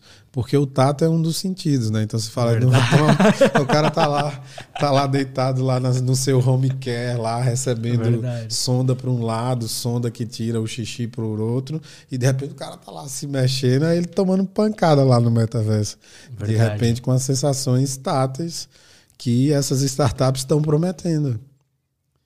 Inclusive, um dos estudos táteis mais curiosos e que a galera tá atrás é justamente da vivência sexual no metaverso. Porque sem a né? referência tátil, não tem como o sujeito ter prazer, né? Então é uma das grandes corridas né, de resultado. Todo mundo já sabe que a startup que conseguir é, fazer é, com que a vivência tátil da experiência sexual e de um encontro no metaverso gere a sensação de prazer como é na vida real, isso vai ser explosivo, né? Imagine. Então tem muita gente trabalhando com esse processo e essa ambição justamente pelo desdobramento financeiro e por aí vai. Essa possibilidade de vai ter a possibilidade de a gente aumentar o quanto de prazer a gente recebe também, né? Sim. Até que ponto isso é bom? Pois é. Pois é. Porque hoje. Porque o desejo saber... é mais forte que o alcançar, né? Eu não sei sua opinião sobre isso, mas hoje a gente vive meio que né, nessa ditadura do prazer, né? A gente tá. A maioria das pessoas está sempre buscando mais prazer, mais prazer, mais prazer e fugir da dor. E, Sim. E é cigarro, é bebida, é hambúrguer, é pornografia. É... Benefícios imediatos, que gera a sensação do ciclo do vício e, e vai fluindo aquilo e enfim, fazendo um rebaixamento cada vez maior, né, da questão até da, da capacidade do pré-frontal, como ele vai agir e, e como as instâncias instintivas e o sistema límbico vai crescer é, sobre isso tudo. Né? A, a gente analisa, por exemplo, nos mapas de atividade elétrica o fator compulsão como um, uma descarga que está muito associada ao sistema límbico e ela está ali o tempo inteiro pulsionando, e o mesmo marcador que clinicamente pode apresentar a compulsão sexual é o mesmo que pode virar compulsão por compra, por comida, por bebida, por qualquer outro tipo de droga. Então a compulsão é como se fosse uma só e ela. Ela pode ter de... derivações, inclusive pela atenção, né? Como assim? A atenção é um instrumento de alimento e faz parte do pecado capital da gula, fazendo uma metáfora, né? Então tem pessoas que são viciadas na atenção do outro. O sujeito chega num ambiente social, só ele pode contar uma sequência de 10 piadas, até que o grupo se desfaz e ele não percebe que foi ele que diluiu. Porque só ele quer a atenção de todos, entende? A atenção também pode ser um instrumento de compulsão e vício, a busca por ela. Como se busca comida, como se busca compras, como se busca sexo e por aí vai. Você acha que dá para transformar uma pessoa que, ela, que tem compulsão por essas coisas negativas, por transformar essa compulsão que ela tem em algo em uma compulsão mais positiva? Então a pessoa se vicia em estudar, em, em, em treinar? Sim, sim. É, a área que, que gera uma atividade elétrica que faz o marcador da compulsão está muito próxima da área sensório-motora, que tem muito a ver com, com a questão de você ter atividades elétricas que estão conectadas com a atividade cardio, principalmente. E o inverso é verdadeiro do que você perguntou. É, o fato de você praticar atividade cardio, um exercício físico, mesmo que não seja de alta intensidade, mas que você garante a constância melhora qualquer tipo de compulsão. Então, por exemplo, um tratamento coadjuvante importantíssimo que a gente diz para um protocolo de neuromodulação para diminuir uma mania, um processo compulsivo, é a atividade física, cardio. Caminhar, correr, dançar, crossfit, funcional, natação, bike. Você disse que você gosta bastante, né? Sim, de, de treinar, gosto, de crossfit. Gosto. Você vê isso como uma das Neuromodulação natural. Ponto. Se você, por exemplo, fala, eu tive Covid uma vez, lá no início da pandemia. Comecei a perceber uma alteração significativa na minha memória de curto prazo. Fiz o mapeamento, vi um processo de neuroinflamação com atividades elétricas lentas, muito é, dentro da área da memória de curto prazo, que é pré-frontal também. E aí é, fiz o protocolo da neuromodulação e intensifiquei a atividade cardio. Melhorou significativamente. Interessante. É o tratamento. Na sequela pós-Covid hoje, a gente tem mapeado e baseado, inclusive, em um protocolo de uma universidade inglesa que avaliou 5 mil pessoas. Algumas delas, inclusive, tiveram Covid assintomático e o resultado da pesquisa é alarmante. 86% das pessoas apresentam alteração na arquitetura do sono, ou ansiedade, ou processo depressivo, ou alteração na memória, ou uma fadiga mental e física, uma exaustão que não, não passa. Quando você mapeia, é, já existe um quadro clássico da sequela pós-Covid. É uma lentificação pré-frontal na base do cérebro, não na parte superior do córtex, mas pela base, subindo até mais ou menos a região da memória de curto prazo e na base do cérebro tem as estruturas é, nervosas do nervo olfativo e gustativo, é por isso que na fase aguda as pessoas perdem olfato e paladar. Depois essa neuroinflamação vai subindo. E aí ela vai alterando a arquitetura do sono, o foco, a atenção, as, as questões cognitivas de uma forma geral.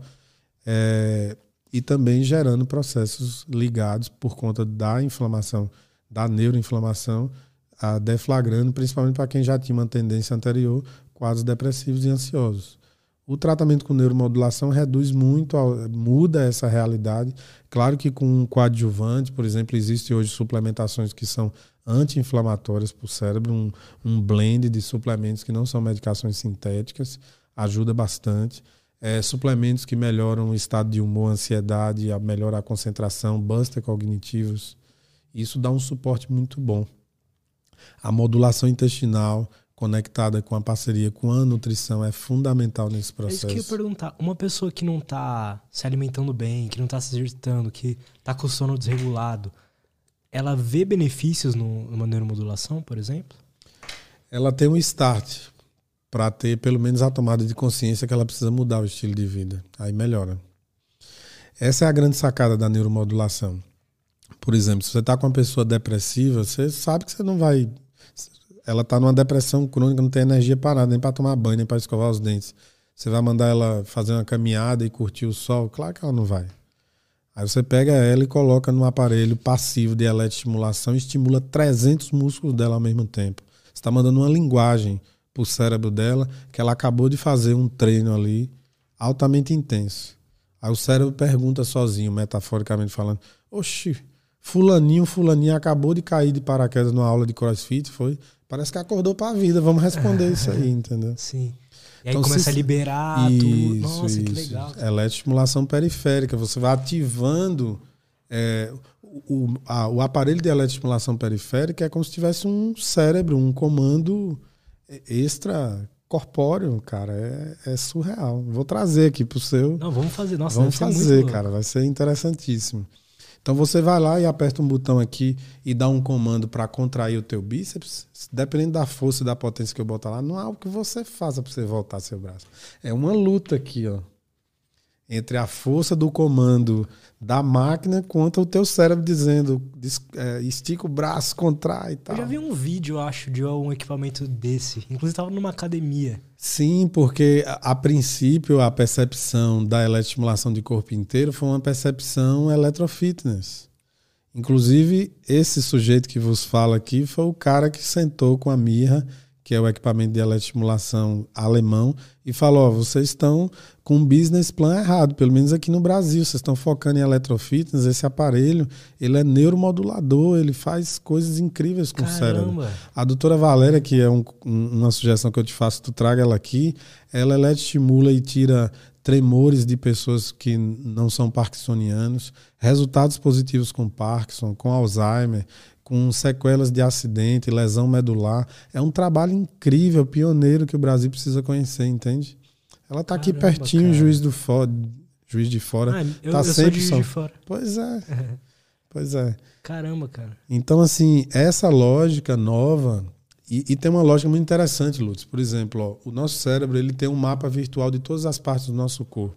A gente fez essa brincadeira mais ou menos no episódio anterior, mas pela didática vamos repetir. Se eu falo para você que está em casa, falo aqui para a Lutz, você não precisa olhar para o seu pé para perceber a posição que ele está agora. Você está entendendo? Uhum. Porque tem um mapa representando isso.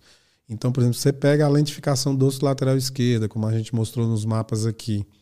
Essa lentificação, se você eletroestimular a palma da mão direita e o antebraço, você acende um potencial evocado aqui. Porque essa parte aqui do braço tem uma representação virtual exatamente lá.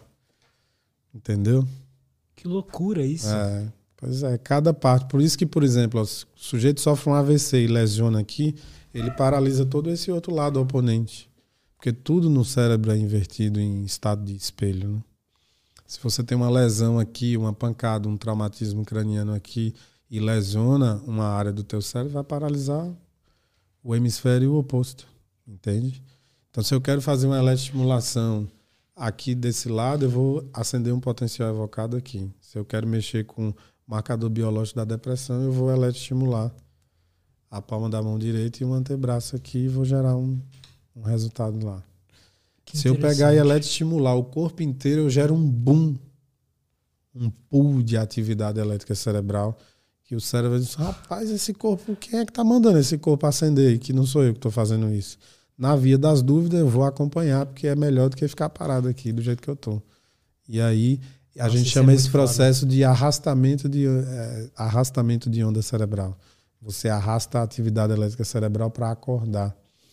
Então, no nosso processo terapêutico, a gente começa a bloquear as variáveis que cronificou o paciente. Ele perdeu a conexão com, com a atividade física, ele não tem compromisso com a alimentação e desestruturou a arquitetura do sono dele. A gente vai organizando isso no hospital dia. Tá? A pessoa passa o dia todo no, na nossa clínica. Então ela chega de manhã, a orientação, monitora o que vai, o que vai se alimentar de manhã, meio-dia, à noite. Nesses intervalos faz os processos da neuromodulação, faz a eletroestimulação periférica, vai guiada com o personal fazer um trabalho. Se tiver muito debilitada, fica no apartamento recebendo os estímulos de forma passiva no primeiro up de energia já tem que cair para um processo de, de ativação, já com a colaboração volitiva do paciente.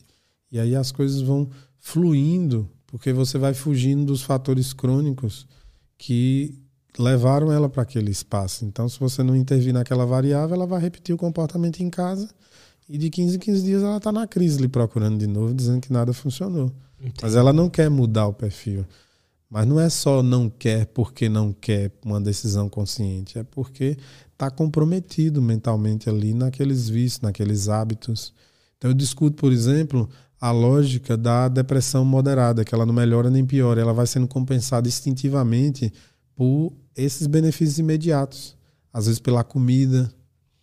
Né? Então, se está ali meio triste, ah, deixa eu comer um pão aqui que melhora, deixa eu comer uma pizza, fazer aquela lasanha. Só que aí se inflama comer um chocolate, aí vai cronificando.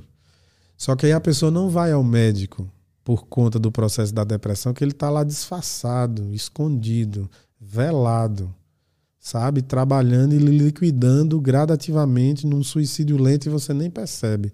Doses paulatinas. É igual você botar o sapinho ali na água e esquentando gradativamente, ele perde o time. Entende? A pessoa vai, principalmente a visita médica, por fatores outros conduzidos por isso. A glicemia aumentou, teve um pico de hipertensão, com a primeira orientação médica, que é correto, que a pessoa tente mudar a alimentação, tome medicação para regular a pressão, mas se ela não mudar os hábitos não vai acontecer. E aí aquilo que compensava e mantinha num certo estado diploma, é, amistoso da relação entre a depressão, o corpo daquela pessoa e a mente dela, cai tudo por terra. É como se a negociação inconsciente quebrasse o contrato. Aí a pessoa começa a sentir com mais evidência, não é que a depressão moderada piora. Ela sente com mais evidência porque foi retirado os fatores de benefício imediato compensatórios. Uhum. Ou comida, ou bebida, ou álcool e por aí vai. Aí a pessoa começa a sofrer e a, por estar nesse estado todo não tem capacidade de, de a resiliência, a capacidade de suportar o processo da frustração. O que é que acontece? volta para os hábitos porque ela consegue ter um resultado imediato. O, o malefício vai ser posterior e vai ser crônico, mas a pessoa não consegue ter essa, esse alcance. É isso que a gente elabora, por exemplo, a TCC é incrível nisso, para trazer a pessoa para essa tomada de consciência, entendeu? Perfeito. Cara, podemos fazer uma pausa rapidinho? Sem sombra de dúvida. Dois, três minutinhos para a gente ir no banheiro e já Fechou. voltamos. Estamos de volta. Cara, você estava falando da sua, nova, da sua nova empreitada aí. Conta um pouco pra gente o que, que é isso. Desafiadora, né?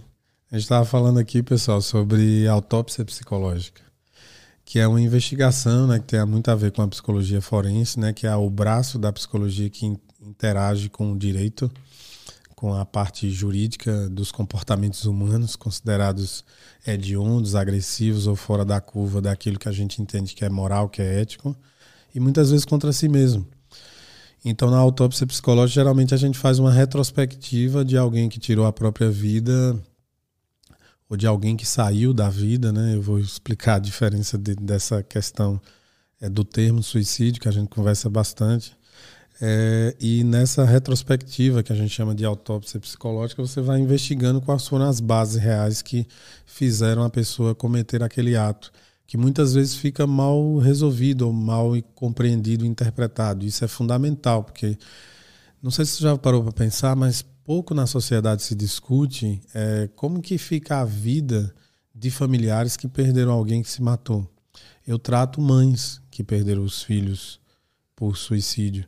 E você, pasme, é, um dos relatos mais dolorosos que eles colocam no consultório é a mudança de comportamento que a sociedade, vizinhos, pessoas conhecidas têm diante dela. Tipo, vira um estigma. Ah, ali é fulana da menina que se matou. Então a pessoa começa a levar um senso de culpa e ela tem uma necessidade muito grande de elaboração de como é que aquele processo todo aconteceu e como é que chegou até aquele nível, tá? Por exemplo, eu gosto muito de contar um, uma história de um caso assim verídico relacionado a isso que um, um, um, jovem adulto, o pai era colecionador de alguns carros, ele não pegou o carro mais caro do pai, ele pegou o que o pai mais gostava e chocou frontalmente com uma árvore a praticamente 180 por hora. Não tinha marca de tentativa de frear, nada. E aí, com a investigação, a gente foi percebendo que ele vinha dando sinais para os amigos, de se desligar da vida e por aí vai. E a gente faz uma observação bem interessante relacionada a isso, porque até pouco tempo atrás, não sei se já mudou isso ultimamente, né? Porque a gente estava conversando nos bastidores sobre isso, mas as estatísticas brasileiras só incluía para a questão da de contabilizar um suicídio para situações voltadas para para retirada da vida através de envenenamento, enforcamento e arma de fogo. Você até questionou, né? Mas o sujeito pula de um prédio. E aí? O que é que vai no laudo? Como é que fica essa estatística, né? Então, uma das coisas também que se usa muito, e isso ficou famoso através de um vídeo que viralizou também no YouTube, que era um sujeito é, andando na contramão em uma, em uma via dupla e os carros desviando e ele meio que procurando atingir até conseguir chocar-se com com um carro de grande porte e, e, e vir a falecer ali com, com um impacto. E aí foi constatado naquele processo, até porque o vídeo deixava muito claro que ali ele estava absolutamente imbuído a realmente se chocar para realmente se matar usando o carro como uma ferramenta, né? E aí a autópsia psicológica serve para isso, para fazer essa retrospectiva e construir uma compreensão, principalmente para os familiares, elaborarem de um jeito é, diante da situação tão delicada que é, de uma forma mais, o mais terapêutica possível, né? O mais terapêutico possível. Isso é interessante, que pode também ajudar, por exemplo, será que o cara se matou mesmo ou foi alguém matou ele, né? Sim, sim, sim. Existem circunstâncias ali que, que precisam ser esclarecidas, até do ponto de vista jurídico, do ponto de vista social, de compreensão, de entendimento, de até onde a, a mente humana é capaz de ir. E você estava falando de um caso que eu particularmente não conhecia, né? Fala um pouco aí. É, Vamos inverter agora aqui, eu vou te entrevistar. E fala aí, Lutz, um pouco aí. Esse caso é famoso, assim, no... Tem uns, tem uns mistérios no YouTube, né? Eu gosto Sim. de ver essas coisas, assim, de canais que pararam do nada, enfim, tem coisas uhum. assim no YouTube, né? Pensa, é, uma, é um lugar onde as pessoas, se, se quiser, elas criam um diário da própria vida, né? E tem vários Sim. casos onde isso até é interessante para, acho que acredito para como estudo mesmo, né? onde você consegue acompanhar a vida de uma pessoa que se matou ali. Ela Sim. gravou a vida dela inteira e tá lá no YouTube. Ela deixou o registro é. completo de uma gente... autópsia psicológica, é. só chegar lá e, e simplesmente voltar, né? Os Exato. vídeos e acompanhar. Aí tem, tudo. pô, no YouTube, se você pesquisar, vai ter cara que fez, fazia vlog, fez aqueles school shooting lá, sabe? É, entrou em escola, matando todo mundo, enfim, é horrível. Mas você consegue ver como a pessoa era, né? E uhum. eu, eu particularmente acho isso é fascinante, assim, entender que comportamento que ela tinha, como é que ela pensava, Sim. que é esquisito, né? Mas enfim, eu tava contando é pra um você. É um material de, de estudo, né? É. Interessante. Eu tava contando para você de uma história de um, de um canal. Eu não sei o nome, mas é fácil de achar se vocês procurarem aí. Se vocês procurarem essa história. De um cara que há cinco anos atrás, quando ele começou o canal no YouTube dele, ele postava, né? Ele. É, ele pegava vários cigarros, então acho que é mais de um maço até. Fazia tipo um, um círculo assim, botava tudo na boca e acendia todos e ia fumando. Aí eu não te falei, mas ele fazia também formas criativas, né, de fumar. Então ele colocava umas máscaras e fumava um monte de uma vez. Assim, ele tinha isso, né? Até outra coisa interessante que é, teve um canal que analisou esse comportamento desse cara e tem alguns vídeos específicos onde possivelmente tinha uma ele tinha uma tara por isso também. Sim. Então ele tem alguns vídeos onde, onde ele tá com uma roupa, tipo uma lingerie, vestido, uhum. ele ele tinha uma, um lado sexual para isso também. Sim. É, e você percebe por alguns comentários nesses vídeos também que tem pessoas que têm fetiche por aquilo também. Uhum. Então as pessoas iam lá falar, pô, é, faz mais, é que tesão, essas coisas. Dele filmando, ele só tava filmando, ele fumando um monte de cigarro. Sim. E toda semana ele postava um vídeo durante esses cinco anos. Já chegando ali no último ano, é, você começava a ver, ele tinha mudado totalmente, assim, ele tava magro, tava esquisito. É, e já tava sem voz, então ele não fa ele falava, ele saía a voz assim no vídeo. E aí, nos últimos vídeos, ele já tava com um tubo também aqui no pescoço. Uhum. E aí, um dia ele parou de postar. E aí foram atrás e tal. Ele tinha é, tido um câncer na garganta, eu acho que era, algo assim. Uhum. E, e morreu. Então é, é, um, foi um suicídio também, né? Suicídio lento, como chamamos, né? Uma declaração a, anunciada, inclusive, né? Desse processo autodestrutivo. É incrível pensar e, e, tentar entender como que procede isso na cabeça de alguém que decide é, alimentar e desenvolver o instinto de morte superior ao, ao instinto de vida, né? Isso é, é da natureza animal nossa ou é do, da, só da natureza humana? Cara, eu faço uma, uma avaliação relacionada a isso pensando pelos dois lados, né? Porque o humano também ele é passivo de usar racionalização, criatividade, uma série de características que poderiam estar sendo utilizadas para um outro objetivo e outro fim, mas para uma condição autodestrutiva, né? Então, não podemos dizer que é só um processo instintivo, porque envolve ali uma elaboração cognitiva, apesar do, do processo ser autodestrutivo, né? Acho que a grande reflexão é por que esse sujeito precisa chamar a atenção da sociedade e nos chocar com isso? Que tipo de reflexão ele quer trazer e que impacto ele quer gerar na gente? Que desdobramento? Porque à medida em que um sujeito decide se despedir da vida dessa forma lenta, desafiando todas as bases mais valorosas que a gente tem, é preciso ter um alcance de compreensão até onde vai isso, né? Eu entendo claramente que a vida é um jogo, é, por ser um jogo, a gente vive num mundo imperfeito, de pessoas imperfeitas, e por ser um jogo, ele é injusto. E muitas vezes a baixa capacidade de frustração gera situações de revolta, que é um estado psicológico que, se não for tratado, ele não volta. Por exemplo, a gente pode analisar esse caso por um estado de revolta. Assim como você pega um sujeito que cresce em ambientes humildes, que começa, por exemplo, ontem eu vi um caso interessantíssimo gravando também, de daquele daquele NEM, que foi um traficante da Rocinha, ele está preso até hoje, enfim. O cara saía quase todos os dias batalhar para comprar a medicação da mãe, entrou num processo de frustração, começou a entrar no mundo do crime com vendas voltadas para essa questão. E de repente ele já estava comandando o processo e, e deu no que deu, que é uma coisa pública e notória, né? Então, assim, há uma reflexão muito forte na psicologia para poder com, falar um pouco disso, né? E a gente começa a pensar assim. É, eu costumo dizer, né, que a, a psicologia levou uns 30 anos para compreender uma frase que está na Bíblia expressa por Jesus, né? Tipo, amar o próximo como a si mesmo.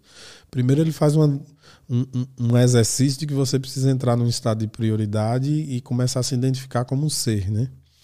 E depois desse desdobramento, você conseguir ter um alcance para você conseguir conviver com mais diversas situações que acontecem diante da, da conduta humana.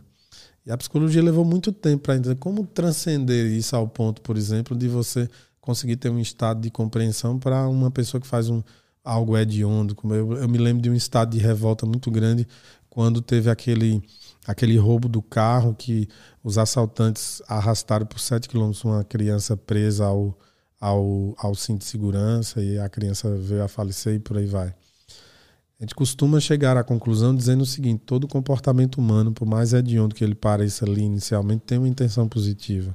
O cara se arma com equipamentos e armas super pesadas para roubar um banco, aí divide lá o seu, o seu lote, o seu caixa pega uma caixa de sapato, bota uma grana, vai com a escadinha de filho, avó, parente, aderente, chega na porta de uma concessionária na tentativa de comprar um carro zero. Seria muito mais fácil, de repente, até assaltar uma, né, uma concessionária, um, interceptar uma, uma, uma cegonha na pista, né? Mas, enfim, entende como... As... Verdade, né? Mas por que isso?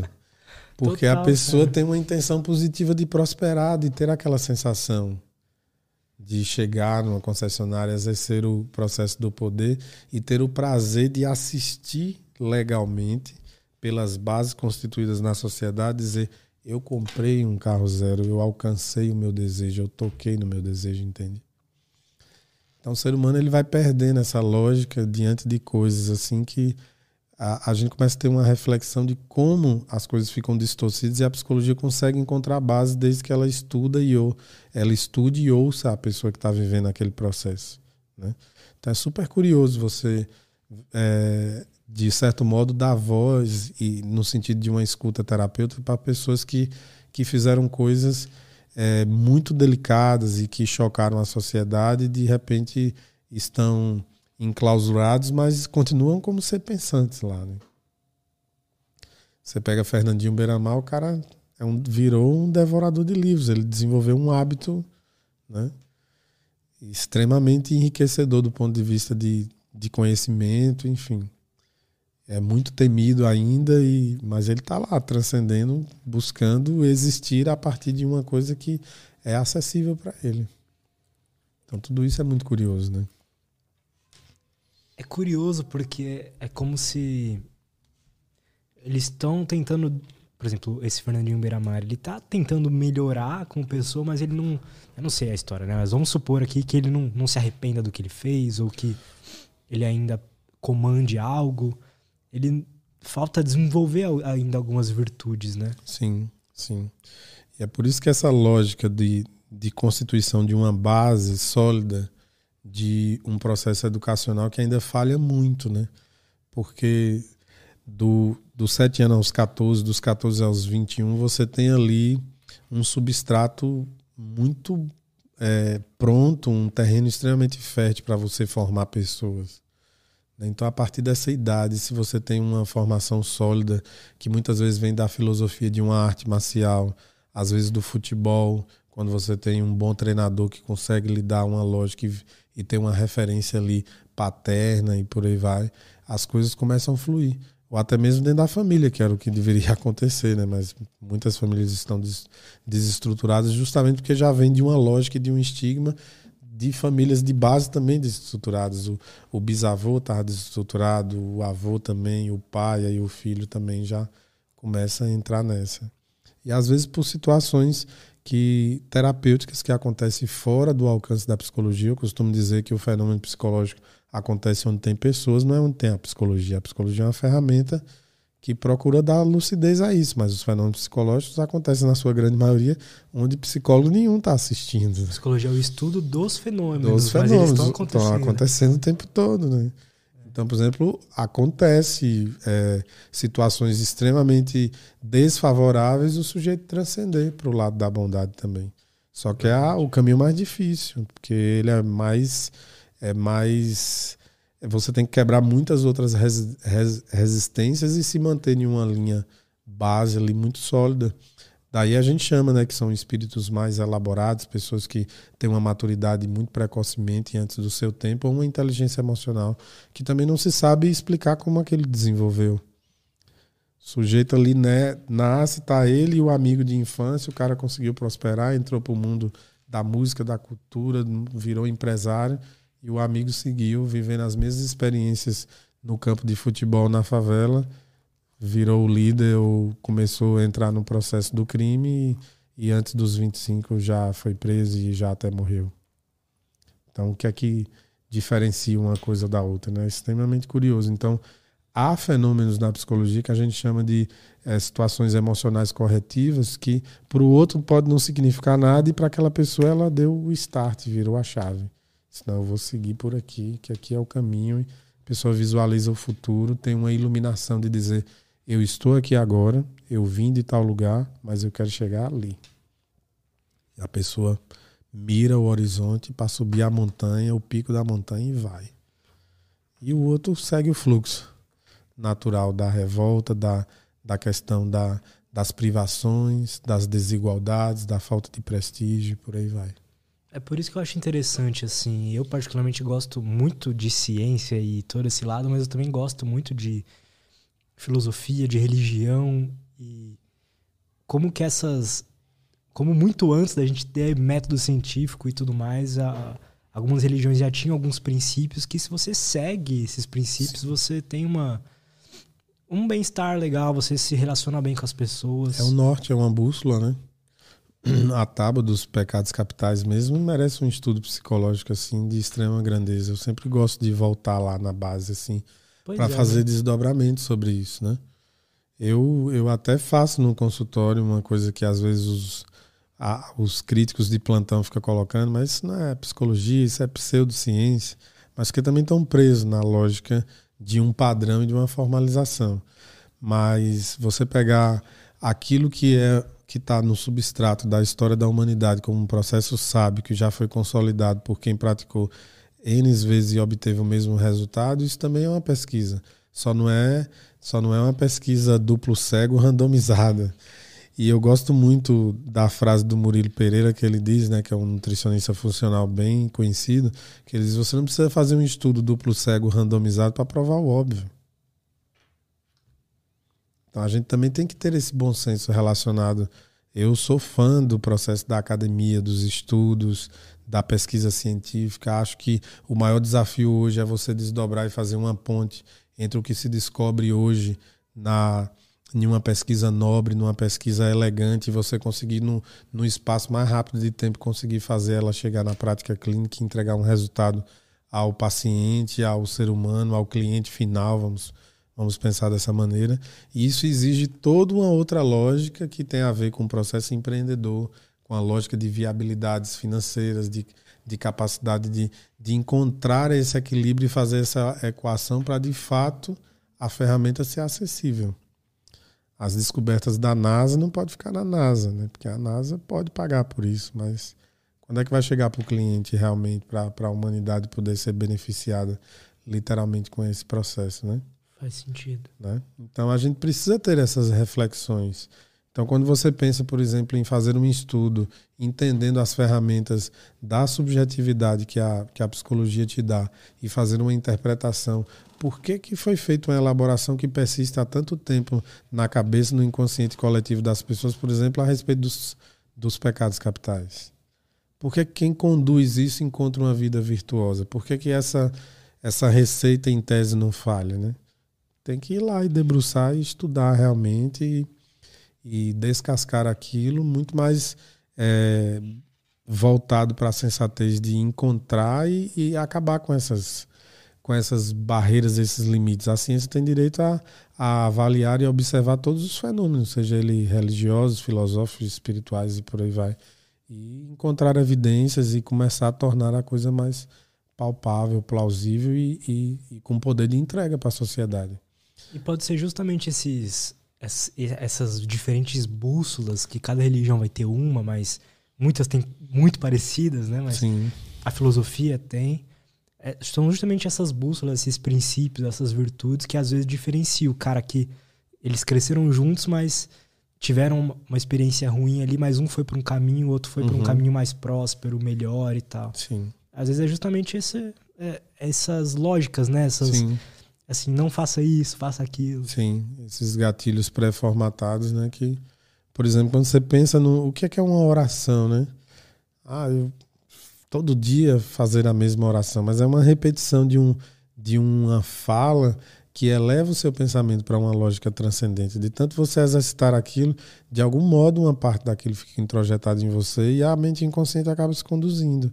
É claro que a pessoa que transcende, ela começa a ter um diálogo interno consigo que não faz sentido fazer a mesma oração diariamente, mas a pessoa para em algum momento da vida, faz um processo de mergulho entre si, entra num estado diferenciado de consciência que o processo da oração gera e se auto observa. Tá aí a expressão bíblica, que é sabedoria para o autoconhecimento, orai e vigiai. Mas não é vigiar o que está por fora, é o que está dentro. É por isso que Jung dizia: se eu fecho os olhos, eu acordo. Se eu abro os olhos, eu estou sonhando para esse mundo aqui, porque a verdadeira realidade está dentro de mim. Então, a verdadeira vigilância é aquilo que você falou, que você aprendeu na sua terapia. Observar o seu senso, as suas emoções querendo eclodir e lidar com elas e perceber que só o fato de percebê-las já tira boa parte da energia vulcânica que poderia te dominar. Então, isso é show. Absurdamente simples. Mas funciona. Porque quando a gente pensa em dialogar com as nossas emoções, com o nosso corpo, com a gente mesmo, a gente tem que entender que nós somos um ecossistema, a gente está emprestado aqui dentro. Você tem um corpo que foi cedido a você, sabe lá como, por quem, mas o fato é que é cedido e em algum momento você vai precisar passar por outras etapas. Que esse corpo não vai ser eterno. Ele nasceu contigo, evolui contigo e ele vai se degradando também, porque a gente tem um time para executar um propósito aqui. Então, um jogo de início, meio e fim, com tarefas, com desafios e com um objetivo final. Algumas pessoas alcançarão, outras não. Então, tem muita gente que passa pela vida, nasce, cresce, reproduz e morre. Ponto final. Não teve vínculo com propósito, com realização, com coisas que está no mundo sutil que é o pré-frontal que elabora, por exemplo. Se você não usa seu pré-frontal, amadurece de uma forma errada, ou teve algum desvio ao longo da vida, às vezes até trágico, né? Um sujeito que toma faz um traumatismo craniano na região pré-frontal e altera completamente o teu senso de, de juízo, de valor, de elaboração nesse sentido, você perde sua personalidade e ali acabou aquele, aquela chance, vamos dizer assim. Uhum. Pode ser que exista outra, não tem como provar, mas enfim. E se você elabora tudo direitinho até os 25 anos, você, você amadurece concretamente seu pré-frontal e se encontra com um propósito, a vida começa a valer muito a pena a cada segundo. Eu mesmo conecto com o meu. Eu me sinto aqui nesse planeta para devolver outras pessoas ao caminho da felicidade. E assim eu fico feliz. Ponto. Aí eu vou diversificando em um cardápio que é que, que me faz ter gás na vida para estar tá aqui agora, para fazer as coisas que eu faço, para trabalhar com o meu trabalho, para viver desafios, viver viver resistências, viver dificuldades, viver superação de coisas, porque o propósito maior e essencial está sempre ali, como um, uma essência, um, uma linha base para se seguir, entende? Mas como encontrar isso assim? Porque eu tinha falado, eu sinto que eu consegui o propósito que eu tinha para mim. E aí, eu não sei se tem mais, se eu tenho que É uma pergunta que eu te faço, né? Você tem noção e dimensão do que você está transformando e promovendo na vida das pessoas através disso aqui? Mais ou menos. Pois é, busque ter uma noção mais clara que aí você vai saber qual é o próximo passo. Simples assim. Tem muita pessoa vim... que fala que mudou de vida, muito obrigado e tal. O que foi que aconteceu comigo quando eu quando eu tive a ideia de fazer isso aqui? Sim. Quando eu vi os podcasts lá dos gringos que trazia os neurocientistas, os psicólogos, os, essa Sim. galera, e mudou minha vida aquilo lá. E eu vejo o que é está acontecendo com as pessoas também que assistem. Sim. Talvez esteja faltando você exercitar um pouco mais do processo da sensibilidade de perceber como isso pode ser, para o que para a gente pode ser absurdamente simples, é uma, um gatilho transformador. Da primeira vez que eu vim aqui até hoje eu tenho ressonâncias de pessoas que simplesmente numa quarta-feira despretensiosa mandam uma mensagem linda no Instagram, tipo, acabei de concluir as três horas, maratonei você no Lutz. Cara, teve coisas ali que me iluminou, você falou coisas que eu sempre pensei, mas não consegui concretizar em ideias, você foi didático, isso abriu minha mente, me iluminou, tal. Vários casos, por exemplo, depois que eu vim aqui, que eu passei pelo Maurício Meirelles, eu consolidei uma agenda uma vez por semana de brasileiros que não moram no Brasil.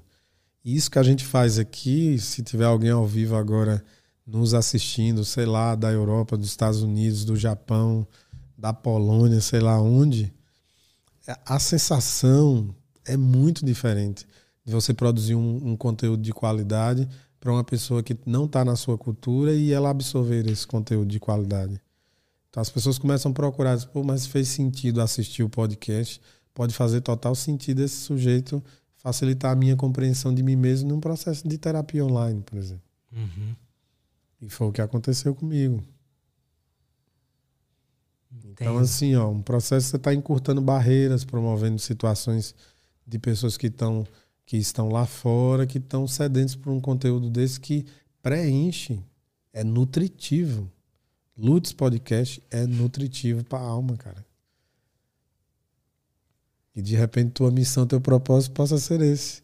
Qual o teu propósito? Levar a nutrição para a alma com um podcast muito bem feito. Pois é, eu sinto tipo que, isso. É, eu sinto que é, é isso, assim, mas para mim eu percebo que o, o método, a, a ferramenta não importa muito. Eu, eu já quis escrever música, já quis escrever livro, fazer uhum. filme, Aí o podcast já acho que é uma ferramenta, né? Sim. Pode sim. ser. Perfeito. Muito bom. Você já chegou a, nas suas análises e tudo mais, ver como é que funciona a questão da, da inteligência das pessoas? Por que pessoas são mais inteligentes do que outras? Por que pessoas aprendem mais rápido do que outras? É, aprender mais rápido é bem interessante falar porque o cérebro hoje a gente tem uma medida clara da velocidade de processamento cerebral. Quanto mais veloz é o processamento cerebral, mais rápido você consegue aprender e perceber coisas e interpretá-las ao longo do dia. Isso às vezes dura milésimo de segundos. A tomada de consciência, na verdade, dura 300 milissegundos. As reações instintivas, 200, por isso que acontece antes. então você toma um susto e depois você vai pensar se o susto é real ou imaginário. Isso é um ponto. O outro ponto é que a inteligência ela existe vários tipos de inteligência, né? Então, dependendo de como foi a tua relação e o teu contato com o meio, por exemplo, um garoto que viveu jogando futebol a vida toda e foi desenvolvendo a associação de um potencial que ele tinha cognitivo mais o treino. E aí ele desenvolve um senso de inteligência é, espacial muito bom. Né? Aí tem a, o processo de uma inteligência social, da habilidade de conviver e por aí vai, de, de interpretar o outro, de sentir, de acolher. Então muitas vezes transcende para a vida política a partir desse nível de inteligência. A inteligência intelectual, da introspecção, de, enfim, essa foi muito divulgada, né? Parece que era a única, mas na verdade é só mais uma. Verdade. Existem outros tipos de inteligência, por exemplo, as habilidades afetivas. Tem pessoas que são extremamente habilidosas afetivamente. Então consegue conduzir ali o conflito de uma família inteira. Teve um problema na família, chama fulano, que ela vai saber conversar com, com ciclano, ela é ouvida pelos dois lados e ela faz os dois abraçar, dar a mão, chorar e fazer as pazes. Isso é uma habilidade de uma inteligência surreal. No mundo de hoje, a, a, é, atualmente existem figuras assim, que são figuras que a gente chama de grandes mediadores de conflito. Eu quero lembrar um nome aqui bem interessante, chama-se Ken Wilber, que é um filósofo vivo, autor da psicologia integral. Ele é um grande é, mediador de conflito, um sujeito que, que, que, querendo, ele pode ligar e sentar numa audiência com, com Zelensky lá da Ucrânia e logo depois pegar o avião e sentar com Putin na Rússia e tentar fazer um equilíbrio. Entende? Então existem essas figuras no mundo que não aparecem na mídia, enfim, mas que tem um senso de uma inteligência que é tão superior que a descrição, inclusive, faz parte dela. O mundo não conhece. É um cara que não trabalha esse senso de vaidade de ser percebido mundialmente, mas quem está ligado em alguns processos e vê coisas acontecendo, é, percebe. Tem, um, tem uma altura, por exemplo, da da gestão do Trump, em que tinha lá um, um, conflito muito grande entre, entre Estados Unidos e a China, e, e, tipo assim, num piscar de olhos, entre um intervalo de uma, duas semanas, processo mudou completamente. E a gente sabe que foi uma intervenção de um mediador de conflitos que estabilizou aí essa questão da paz, ou pelo menos de uma, de uma pausa amistosa aí entre as farpas chinesas e americanas. Cara, que legal isso. Não, então, assim. nunca tinha imaginado, é, é verdade. É.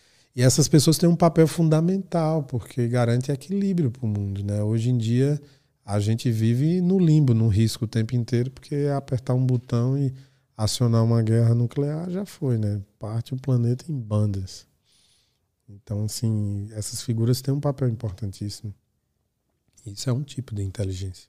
Verdade. Depois, se você tiver uma curiosidade, dá uma olhada para os telespectadores também um pouco sobre é, a psicologia integral de Ken Wilber. É uma teoria muito bacana. Ele tem um outro livro chamado De Buda a Freud e um livro mais interessante de todos chamado Uma Teoria sobre Tudo. Ken Wilber. Ah, que interessante. É um filósofo vivo e ele é um grande mediador de conflitos. Um cara desprovido assim de vaidades e que tem uma, uma mente muito admirável. Que legal, cara. Vamos ler umas perguntinhas da galera? Vamos lá. Bora para fechar essa conversa aí.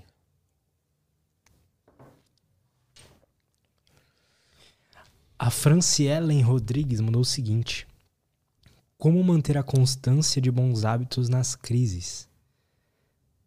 Essa é uma pergunta que eu, que eu queria te fazer algo parecido, que é justamente, né? Hum. Como se manter de pé num momento difícil, num dia ruim, algo assim? É, eu diria que eu gosto muito da ideia de que quem é a TV tem poder. Muitos processos é, patológicos eles têm um fenômeno que a gente chama de pródomos, que são sintomas anteriores que avisa que a crise está vindo. O processo convulsivo é assim, a crise de ansiedade avisa, o processo depressivo avisa mais lentamente ainda. Então, assim, o processo de tomada de consciência, de compreensão de quem é você e do que está te afetando, ajuda muito. você saber lidar com, com aquilo, né? Então, eu costumo dizer que quando você conhece a profunda natureza do que, você, do que te faz mal, você domina ela. Né? Então, é, e volto para aquela lógica da psicoeducação, né? Se você começa a treinar um garoto desde cedo, é, da compreensão de que a vida é um jogo e que, que ele pode antever que algumas coisas desagradáveis vão acontecer, ele vai precisar ser forte para aquilo, na hora que acontecer, ele entende aquele processo como um jogo e ele é um ser ativo, ele não entrega, ele não baixa a guarda. Então, para você que está perguntando, Franciele, para toda a nossa audiência aí, na hora que você estiver num processo de crise, você tem que entender que você está na guerra, está dentro do ringue é hora de lutar também, de exercer seu papel de totalidade, fazendo o seu melhor. Perfeito, cara. Ah. Perfeito. Eu concordo muito com isso também. Sim. O, a Adriana Viana mandou o seguinte: Como tratar labilidade emocional? Perfeito, boa pergunta. Que a que é labilidade é emocional é uma instabilidade é, onde você está bem aqui agora e simplesmente você pode ter um pico muito alto de uma baixa, assim, você entrar numa bad em questão de minutos. Isso tá? não é normal, não? Não, não é normal. É um indício, por exemplo, de neuroinflamação e irritabilidade. A labilidade emocional, modernamente hoje, está muito associado à hipersensibilidade alimentar. Vou explicar como. O sujeito come a macarronada agora sábado à tarde e ele é sensível a glúten, mas ele não sabe. O glúten por exemplo, de uma porção que você come se você é sensível, são 16 dias para desinflamar. Você tendo uma crise na quarta-feira, você não vai lembrar que foi da macarronada que você comeu no sábado. Então, a labilidade emocional é uma sintomatologia muito ligada aos processos inflamatórios. A depressão, inclusive, é uma consequência crônica da repetição de um processo inflamatório que persiste há muito tempo. Ora, Lutz, o nosso cérebro é um quilo e meio de gordura que absorve uma média de 25 a 30% de tudo que a gente come, com prioridade. Com prioridade. O, o, o intestino está lá absorvendo os micronutrientes e se a pessoa tiver com desbiose inflamada, está caindo na corrente sanguínea, inclusive os macronutrientes que não deveriam entrar, as macromoléculas. E esse processo gera uma matéria-prima de baixa qualidade que vai gerar uma atividade elétrica de baixa qualidade. E a labilidade emocional está muito conectada a isso. Então, se você quer fazer um teste de melhorar esse processo da labilidade emocional, é preciso começar a melhorar as bases fundamentais: atividade física, sono de qualidade e alimentação. Começa por onde? Pela alimentação, que é a intervenção ativa mais fácil. Que a pessoa pode dizer, mas como melhorar? Eu já estou com sintoma de não dormir bem. Se eu pudesse dormir melhor, eu já teria feito. Melhore sua alimentação. Entenda que o processo de desintoxicação do glúten, por exemplo, dura 100 dias. Então, assim, quando você está desintoxicado, aí, ah, uma exceção, abre um pedacinho ali, come a cada 15 dias, come a pizza na reunião de família. Está inflamado o mês inteiro. Se descobrir que tem hipersensibilidade, é esquecer aquele alimento. Caramba. Não tem jeito, tá? Na depressão, o processo da labilidade emocional é muito comum conectado à irritabilidade. E se for de adolescente de 14 anos para trás, é o primeiro sintoma que aparece, não é tristeza. Por isso que muitas vezes é difícil diagnosticar processo depressivo na, na infância e na adolescência. Porque o sintoma primeiro que a sociedade entende como senso comum é a tristeza. E não é o que vem primeiro nas crianças e nos adolescentes. O que vem é a labilidade emocional e a irritabilidade. Tá? E hoje, modernamente, esse processo está muito conectado com o que a gente está falando aqui, que é exatamente a hipersensibilidade alimentar. Eu não estou falando aqui de pessoas celíacas, apesar de que também é um quadro que piora muito, né? Mas você não precisa ser celíaco para ter é, hipersensibilidade alimentar. Como diferenciar é, depressão de tristeza? Qual é a diferença? Boa. A tristeza é um sentimento natural e necessário, né? É, tem coisas importantes para a nossa vida que a gente só elabora estando triste. A diferença é que a tristeza ela não pode ser incapacitante em momento nenhum. Você pode estar num dia abatido por uma situação que lhe comoveu, lhe sensibilizou, lhe entristeceu, lhe deixou em estado de luto, Mas se você tiver engajado com seus propósitos, você não vai deixar de cumprir os seus compromissos, seja ele de ir para academia, para a faculdade, para a escola ou para o trabalho, é executar alguma tarefa dentro de sua casa. Quando o processo de tristeza começa a ser impeditivo, ele chama a atenção, porque a, a tristeza é só uma janela é, para o processo depressivo. A verdadeira instância da depressão é que ela é uma instância viva, como eu gosto de chamar, e ela vai deixando a tua vida num formato isopor. Você abraça um filho que você sabe que ama e não consegue se conectar com o sentimento. Você come a comida que você sempre amou e você não consegue mais ter a capacidade de sentir aquela sensação do sabor que antes lhe agradava. Você sente um cheiro e a mesma sensação vai. Você vai para a vida, para a vida íntima, numa relação sexual com a pessoa que você ama. Você sabe que você teve um orgasmo, mas aquela sensação do brilho não aparece. Caramba. Então a depressão ela vai tirando a vontade de se fazer tudo. E aquilo começa a ser muito angustiante. É por isso que eu combato muito a ideia de que o suicídio é o conceito de alguém que tirou a própria vida. Ninguém em sã consciência tira a vida. A vida de alguém só é conduzida por suicídio quando ela está sob domínio das instâncias depressivas, que são vivas e têm capacidade de gerenciar toda a condução dos nossos pensamentos. E tudo começa por isso. Às vezes a, a vida está tão angustiante e pesada que a pessoa começa a tomar antidepressivo, ou melhor, é, benzodiazepina, medicação para dormir, tarja preta, de dia e de noite. E vai se apagando ali, apagando. Eis o momento que ela destruiu toda a arquitetura do sono dela. E mais que isso, quando ela está acordada, ela volta a perceber aquela sensação de que ela não está conseguindo se conectar com o sentimento de amor que ela sabe que está perdido dentro dela em algum lugar, por exemplo, para um filho. E ela sofre duplamente, porque ela não está sentindo e porque ela está percebendo que ela não está sentindo. Como é que uma mãe não está sentindo o sentimento pelo próprio filho que a vida inteira ela sabe que amou? E mais que isso, às vezes ela se percebe com a irritabilidade e labilidade emocional tendo estouros e pipocos emocionais com a pessoa que ela mais ama, porque a criança ela está sentada, angustiada com a dificuldade e o peso de não estar tá sentindo a vida dentro dela.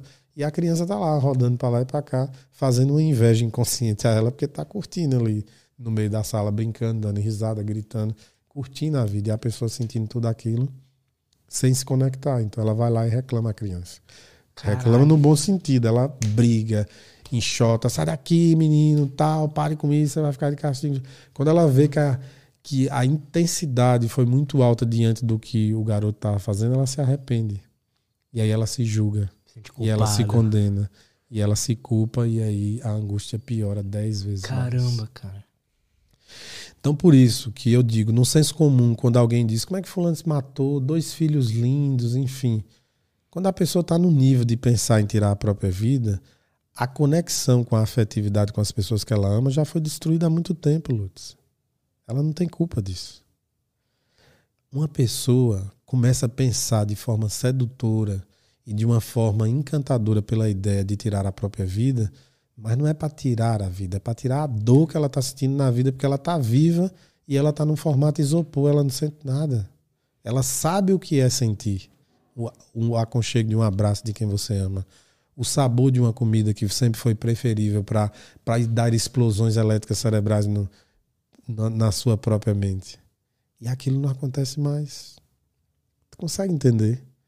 É um Caramba, castigo cara. existencial gigante. Isso aqui é uma fagulha que eu estou tentando didaticamente colocar para as pessoas entenderem. É indizível a sensação do processo depressivo de você estar tá vivo e você não sentir absolutamente nada. Nada te encanta. Nada te encanta. Aí como tirar alguém desse fundo do poço? Mas é engraçado Tornando... que ela sente a dor, né? Mas a dor é existencial. É a dor de não sentir nada, cara. A dor é um castigo de um processo perceptivo. Ela já sabe o que era naturalmente viver e sentir o prazer da vida. E naquele momento ela está tendo consciência que ela não está sentindo nada e aquilo começa a ficar angustiante. Pare para pensar. Você só está com sua percepção de olhar, lembrar de um abraço, lembrar de um beijo, lembrar da paisagem que você amava, do mergulho na praia, do sabor. Como era bom. Do hambúrguer. Do... É. Uhum. Tipo, você está simplesmente liquidado e bloqueado de todas as sensações, das, das questões sensitivas. Você sabe que seu tato está ali, que o seu braço está movimentando, que sua boca está deglutindo, que sua língua está funcionando, mas aqui não acontece o grande milagre da explosão elétrica cerebral. Por isso que eu te falo, como a gente conversou no início, a atividade elétrica é o supra-sumo. É ela que conecta um processo que é imaterial. A depressão destrói essa arquitetura linda do processo imaterial da atividade elétrica construir realidades de um sabor agradável que está sob medida ao teu prazer, do abraço, do olhar, da paisagem que você curte, da conexão afetiva com as pessoas que você ama. Perder isso, cara, e continuar vivo é um castigo fora do comum. Você já teve algum paciente que estava assim no, no, fundo do fundo do fundo do poço e voltou ao normal? Vários. Na pandemia, no primeiro ano, eu tive a experiência de ter contato com seis pessoas na boca de, de se matar. Teve um garoto que a gente negociou quatro horas, de meia-noite a quatro horas da manhã. A mãe colocava o rosto perto do lugar onde ele estava ele ameaçava pular. É muito comum, principalmente no transtorno afetivo bipolar, a inversão do afeto. Você começar a ter sensações de ódio e inversão para a pessoa que você sempre mais amou. Transtorno afetivo bipolar é punk. É punk. Nós temos uma faixa de normalidade que é sentir-se alegre e triste diante dos fatores que a vida vai nos entregando. Abaixo tem a depressão leve, depressão moderada e a depressão profunda. Acima tem a hipomania, que é um estado de euforia sem motivo aparente. Né? Você está eufórico, num dia acorda, eu estou numa alegria aqui diferente, cheio de pensamento, de plano. Meu time não ganhou, eu não recebi meu salário. O que é que está acontecendo aqui?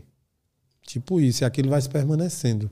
Por vários dias você começa a falar mais, ser mais expansivo, o sono diminui, você começa a ficar num processo excitatório que não tem vontade nem de dormir. E começa a vir vários planos, ideias, você escreve, e tem coisa que faz sentido na hora, depois de uma hora não faz sentido mais nenhum.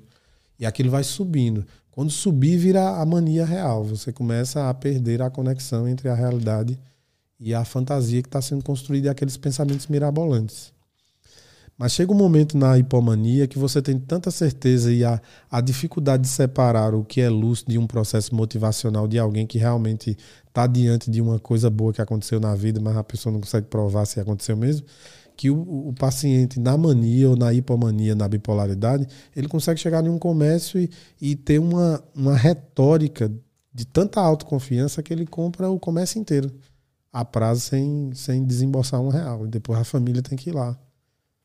É, isso é bem desastroso, assim, porque é muito comum os estados da bipolaridade nesse processo da hipomania que está subindo, a pessoa ter esse discernimento intelectual de convencer vários lugares de compra a fazer dívidas gigantescas. Aí um dia a pessoa surta, literalmente, entra num estado psicótico e aí se perde naquilo ali. E Freud descrevia esses casos como depressão mani é, é, é, estado maníaco depressivo. O nome mandou, mudou para transtorno afetivo bipolar porque mesmo nas fases onde a pessoa está em tese na faixa da normalidade, ela tem dificuldade de se relacionar afetivamente. E a inversão do afeto pode acontecer sempre. É aquela pessoa que cisma muito fácil com os amigos de infância, com a mãe, com o pai. E às vezes também faz vínculos afetivos inexplicáveis. Foi na fila de um banco e arrumou lá uma amizade que parece amigo de infância em duas horas. Na bipolaridade, um dos grandes sinais da subida do estado psicótico é essa inversão de afeto, onde a pessoa pega um, uma cisma com alguém, algum familiar muito próximo, que tem uma relação e um vínculo afetivo muito intenso. Às vezes uma mãe, um pai, um irmão mais velho, uma referência. Entende? Outra coisa bem interessante sobre a, o transtorno afetivo bipolar é que ele pode acontecer o primeiro surto, episódio, em qualquer idade, diferente da esquizofrenia. Se você não tiver o primeiro surto até os 25 anos, é bem raro você eclodir, né? A não ser que você teve um e ninguém percebeu, e aí tem um segundo que parece ser o primeiro, mas se tiver uma história bem descrita e pensada e ajustada, é... A gente costuma brincar num ambiente ambulatorial, quem passou dos 25 anos já passou da idade de surtar e de endoidar. Literalmente. Perfeito. Nossa, me imagino o, o, o tanto de sofrimento que é para uma pessoa assim, sabe? Como é que é viver a vida com esses. Uma pessoa bipolar, por exemplo, viver no extremo da, da depressão e no extremo da, da mania. Uhum. Os dois são ruins, né? São ruins. E às vezes a pessoa, até pela medida medicamentosa, né, do, do famoso processo dos testes terapêuticos da psiquiatria, que também há, são extremamente necessários, às vezes a pessoa está ali e ela cicla, né? Ela sai do estado de mania e já entra direto no processo depressivo. Porque ela vai saindo do processo de euforia e ela vai lembrando de tudo. Então, a lembrança, quando ela não é bem elaborada terapeuticamente, olha a importância do processo terapêutico. A pessoa não fica num estado de normalidade ali, ela vai direto para um dos níveis depressivo, ou, le, ou, depressão leve, moderada ou até a profunda. Aí ela vai, nossa, eu tô Se isola, é, meu Deus, como é que eu fiz aquilo naquele dia? Onde é que eu tava com a cabeça? Tipo isso, sabe? Caramba, cara. É bem, bem delicado nesse processo. Em linhas gerais, o estado de bipolaridade é, faz você lembrar muito mais de lapsos assim do que você fez do que na esquizofrenia mesmo, o quadro psicótico da esquizofrenia, porque você em linhas gerais, dá uma ruptura, esquizo vem disso, né, da quebrada da linha do juízo, por assim dizer. Então, em linhas gerais, a memória fica bem comprometida do, do momento em que você estava na crise. Poucos lapsos, assim. É, distorce a realidade, né? Sim, sim. Realidade... Na bipolaridade, a pessoa costuma lembrar mais. Caramba. A gente vê muito isso no consultório. Bom. Deixa eu ver uma pergunta aqui.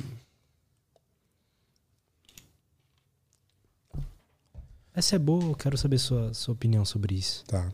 O Leons 310. Como combater a ansiedade? a ansiedade é uma força de vida. É o que faz a gente trabalhar, estudar, levantar. Né? Como assim, Braulino? A ansiedade é a força de vida. O problema dela, do ponto de vista patológico, é quando ela transborda. Ansiedade é excesso de energia, né?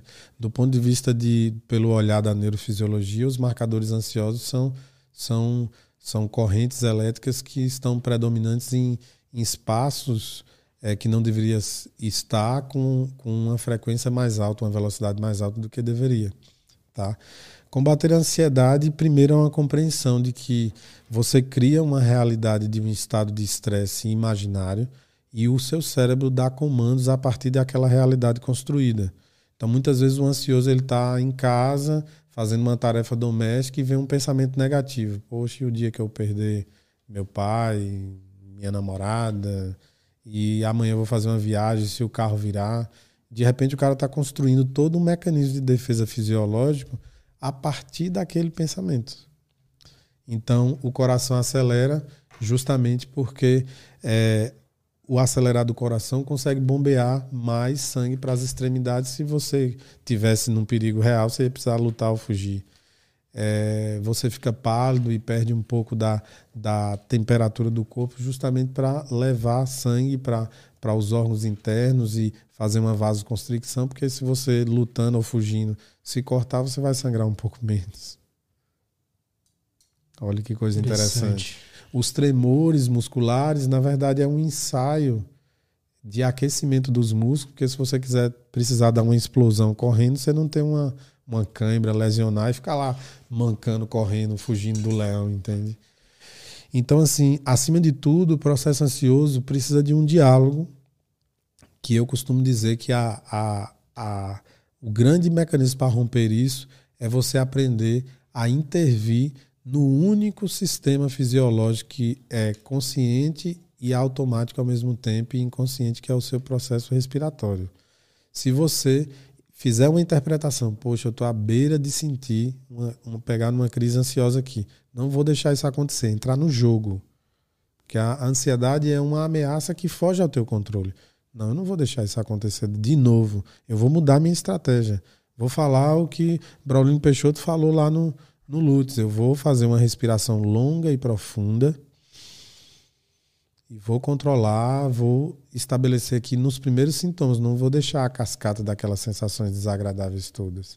Aí o pensamento vai pulsionar várias vezes, tentando entrar, pensamentos intrusivos, negativos, e você vai trabalhando, fazendo um treino. Antes de isso acontecer, por que não treinar para entrar em um processo de mudança de, de, de consciência, é, de entrar em meditação dinâmica, fazendo uma caminhada, ouvindo a música que gosta?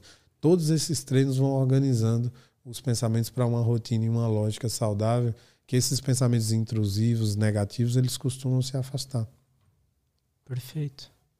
E se a ansiedade vier realmente e não tiver jeito, imagine ela como uma nuvem cheia de, de chuva num dia que você to quer tomar um banho de sol na piscina, no, na praia, na Baixada Santista, por aí vai, porque aquela nuvem vem mais passa. Então você espera os sintomas passar, respirando, tentando manter o controle, porque ninguém ficou eternamente numa crise ansiosa. Por mais que ela demore e gere uma angústia, por exemplo, nos quadros de transtorno generalizado de ansiedade, o mal-estar pode durar horas, mas são picos menores do que na crise de pânico, que você tem uma sensação iminente que vai morrer a qualquer momento. A crise de pânico ela faz uma parábola matemática, são 10 minutos subindo, chega no auge, 10 minutos descendo e esvaziando como uma bexiga. Qual é o grande problema? É que a crise de pânico gera a síndrome do pânico. A crise do pânico é o estado, o pico maior do medo. A síndrome do pânico são os comportamentos evitativos que você fica com medo e tem medo de novo. E aí você começa a ter comportamentos evitativos que atrapalham a sua vida e isso fica patológico tanto quanto. Ou seja, de novo, se você for treinado para o jogo da vida, você vai para o pau, para a luta. E você nunca vai ter síndrome do pânico. Porque você vai ser encorajado mentalmente e emocionalmente para enfrentar e entrar no ringue para ganhar em algum dia. No dia que, por exemplo, eu chego no, nos pacientes e aí a gente vai fazendo, faz o processo de neuromodulação. E aí, como é que foi essa semana? Ah, foi bom, mas não foi como eu esperava. Por que não foi como você esperava? Quantas crises você teve? Ah, eu tive só duas. Você estava tendo quantas? Ah, estava tendo crise todo dia. Mas eu tive duas. Eu digo, e você fez como para passar? Ah, eu fiz o que você falou tal. E aí, passou? Passou. Então você venceu, cara. Tu tá achando que é milagre? É um processo. E é um processo de aprendizado que o poder vai ficar em sua mão. No dia que eu tiver, te der alta aqui, tu vai saber lidar com isso a vida toda. A não ser que vier um outro fenômeno aí que você não sabe interpretar. Mas esse aí você vai saber dominar. A ansiedade pode lhe dominar a qualquer momento. Perfeito. A ansiedade acho que foi o que eu mais tive que lidar, assim. Sim. Eu, eu não tive síndrome do pânico, nem crise de pânico, mas eu tive uma experiência uhum. que foi com maconha. Sim. Na época que eu fumava e que foi, foi punk, foi horrível. Sim. Só que aí eu fiquei com medo de me relacionar com as pessoas, porque aquilo ficou na minha cabeça, sabe? Sim. Aí só com o tempo mesmo, e eu fiz terapia, né? Também ajudou bastante, acho. Perfeito. Mas com o tempo aí eu parei de ter medo de estar tá num ambiente com várias pessoas e tal. Sim. Mas porque foi foda, cara. Imagina como é que é pra pessoa que tem síndrome do pânico, sabe? Que ela tem isso nela mesmo. O meu foi induzido por substância, né? Sim. A maconha é interessante nesse sentido porque ela aumenta muito o pico alfa, né? A potência do pico alfa. E se você já tem uma potência considerada saudável e você modula com a maconha sem necessidade, vamos dizer assim, você vai avançando esse pico e passa do limite. Então, uma das consequências são crises ansiosas. É, é muito comum. Caramba. E o inverso é verdadeiro, né? Porque quando você pensa no, no canabidiol, que é o CBD, com pequenas doses de THC, que é o veículo, hoje em dia não se usa mais a questão do CBD puro, porque sabe que o THC abre a porta da célula para o CBD entrar, mas em doses terapêuticas que não gera nenhum, é, nenhum barato, sensações é, distorcidas que fumado gera, é, você tem um efeito contrário, né? Inclusive o CBD é muito útil para crises ansiosas. Eu, eu experimentei também. A experiência foi muito boa. Sim. Eu peguei de um, de um conhecido, não façam isso, hein? Que ele tinha um restinho uhum. lá do prescrito. Aí eu peguei o, o negocinho e fiquei. Durou três dias, assim, foi bem. Mas foi uma experiência legal. Eu tava num momento que eu tava bastante ansioso, bastante eu sou bastante elétrico, né? Aqui no podcast não dá para perceber, mas quem vive comigo sabe que eu sou muito elétrico. E aí, é, eu, não, eu não tava conseguindo mais fazer uma, uma das coisas que eu gostava, que era sentar no sofá e assistir um podcast de três horas, por exemplo. Sim. Que é algo que eu amava, só que eu não conseguia ficar parado mais. Uhum. Aí quando eu tomei o CBD, eu consegui, consegui fazer isso, consegui uhum. ver filme que eu também não conseguia. Perfeito. Então, para mim foi muito bom. Eu gosto muito, né, para a gente finalizar, né, que eu acho que já está chegando o momento. Quando a gente pensa na ferramenta da neuronavegação, muitos testes ainda estão por surgir. Porque na neuronavegação, por exemplo, você pode fazer uma dosagem terapêutica, o médico prescreve, a gente vai avaliando e dando feedback para ele, ó, o pico-alvo aumentou tanto em duas, três semanas. Talvez essa dosagem já esteja no limite, não é suficiente passar, ou baixe mais um pouquinho, enfim. Ou a experiência do antes e do depois, a, a avaliação dos mapas cerebrais a partir de um mês tomando, um mês sem tomar. A, como é que fica a arquitetura do sono, um mês tomando, um mês sem tomar. Então, assim, várias coisas. A gente citou aqui a ideia de monitorar o efeito de uma sessão de transe hipnótico com neuronavegação, o efeito de uma catarse na, na TCC com neuronavegação. Então, é um instrumento. E além do instrumento de neuronavegar, você pode também ter um protocolo de intervir e calibrar essa atividade elétrica para acelerar outros processos e outros desdobramentos. A ferramenta não exclui nenhuma outra ideia. Ela vem como um coadjuvante aí que pode ser o grande princípio da terapia, por exemplo, no meu caso, claro que eu não. Eu uso um processo que eu chamo de terapia raiz, que está voltado para a hipnoterapia. Eu sou hipnoterapeuta ericksoniano de formação. Né? Conheço muito da terapia, da psicoterapia integral de Ken Wilber, que a gente citou aqui. Gosto muito da abordagem da qual, da qual ele fala. Amo o trabalho de Jung, sou um, um, um eterno admirador do, da construção junguiana. Acho que na leitura traz um processo muito assim. E os terapeutas sabem que depois que você sai da faculdade, você vai fazendo essas formações, você vai ganhando um jeito teu. E tem pessoas que, à medida que vão transcendendo e outras pessoas vão gostando tanto do modelo que ela criou, vai replicando. Né? Tem uma história interessante, inclusive, que Lacan, né, que era um grande discípulo de Freud, ele chegou num congresso e aquela coisa, porque ele tinha acabado de escrever um artigo muito bacana e todo mundo agora a gente vai ser lacaniano e tal. Ele abriu a conferência deles assim: sejam vocês lacanianos. Eu sou freudiano. então tem muito essa parada, né? De você, às vezes, você vai construindo uma coisa, um senso de inteligência, mas você também vai devendo as suas bases, né? Eu e o Freud, muito. será? Quem que, quem que era? O que, que ele era, né? Freud era Freud, meu amigo. Freud era Freud. essas, essas figuras são fodas, né? O, o Jung, eu vi umas histórias dele, quando criança ele já fechava os olhos lá e já caminhava por assim, sim, pelo. Com, pela pela mente dele. Sim, Jung tem uma história interessante, né, que ele escreveu um livro chamado O Livro Vermelho de Jung. O livro é desse tamanho, eu tenho uma réplica original, assim, é bem interessante. Jung escreveu muitas coisas pessoais nesse livro. E aí ele colocou, guardou num banco de Zurique, pagou uma grana para esse livro ser publicado 50 anos depois que ele morresse. Olha que história interessante. O livro foi publicado em 2002 em Paris. Daí eu consegui uma réplica original. Olha que legal. E aí nesse livro tem várias gravuras, pinturas que ele fez. O livro é desse tamanho. Tem um tamanho é, comercial também para você ler. E tem uma grande psicanalista brasileira que me falhou a memória agora, mas ele, ela escreveu um desdobramento do livro que é muito interessante. Jung fala de várias coisas, inclusive ele fala da dificuldade dele de lidar com questões afetivas, porque ele tinha, ele tinha na, na assistente dele uma grande interlocutora do trabalho dele, mas naquela época ele era casado, não tinha anticoncepcional, uma escadinha de filho e casado com uma mulher que a, a família dela era que era rica, né? E ele era médico, neurologista, mas não, naquela época não era essa essa coisa toda de você acumular fortuna, né? E ele amava escrever o trabalho dele, então de algum modo ele teve que fazer no jogo da vida toda escolha exige renúncias, né? Ele não podia simplesmente abrir mão da família que ele não ia ter como construir a obra que ele fez, então. E as duas morreram primeiro que ele, ele entrou num, numa numa crise de elaboração a respeito da, das relações afetivas Caramba. e por aí vai. Imagina ele se autoanalisando. É, né? pois né? é, e o livro traz tudo isso, interessantíssimo. E aí. Caramba, é, deve ser foda. Ele vai mais longe, né? Ele, ele começa a é, falar de, um, de uma época em que ele, acordado, estava tendo visões do mapa da Europa escorrendo sangue. E ele começou a ter, e ele estava fazendo muitos estudos ligados à questão de psicose e tal. Ele começou a achar que ele poderia estar tá tendo, é, entrando num processo de surto. Mas aí logo depois estoura a Segunda Guerra Mundial, se eu não me engano. Acho que é isso.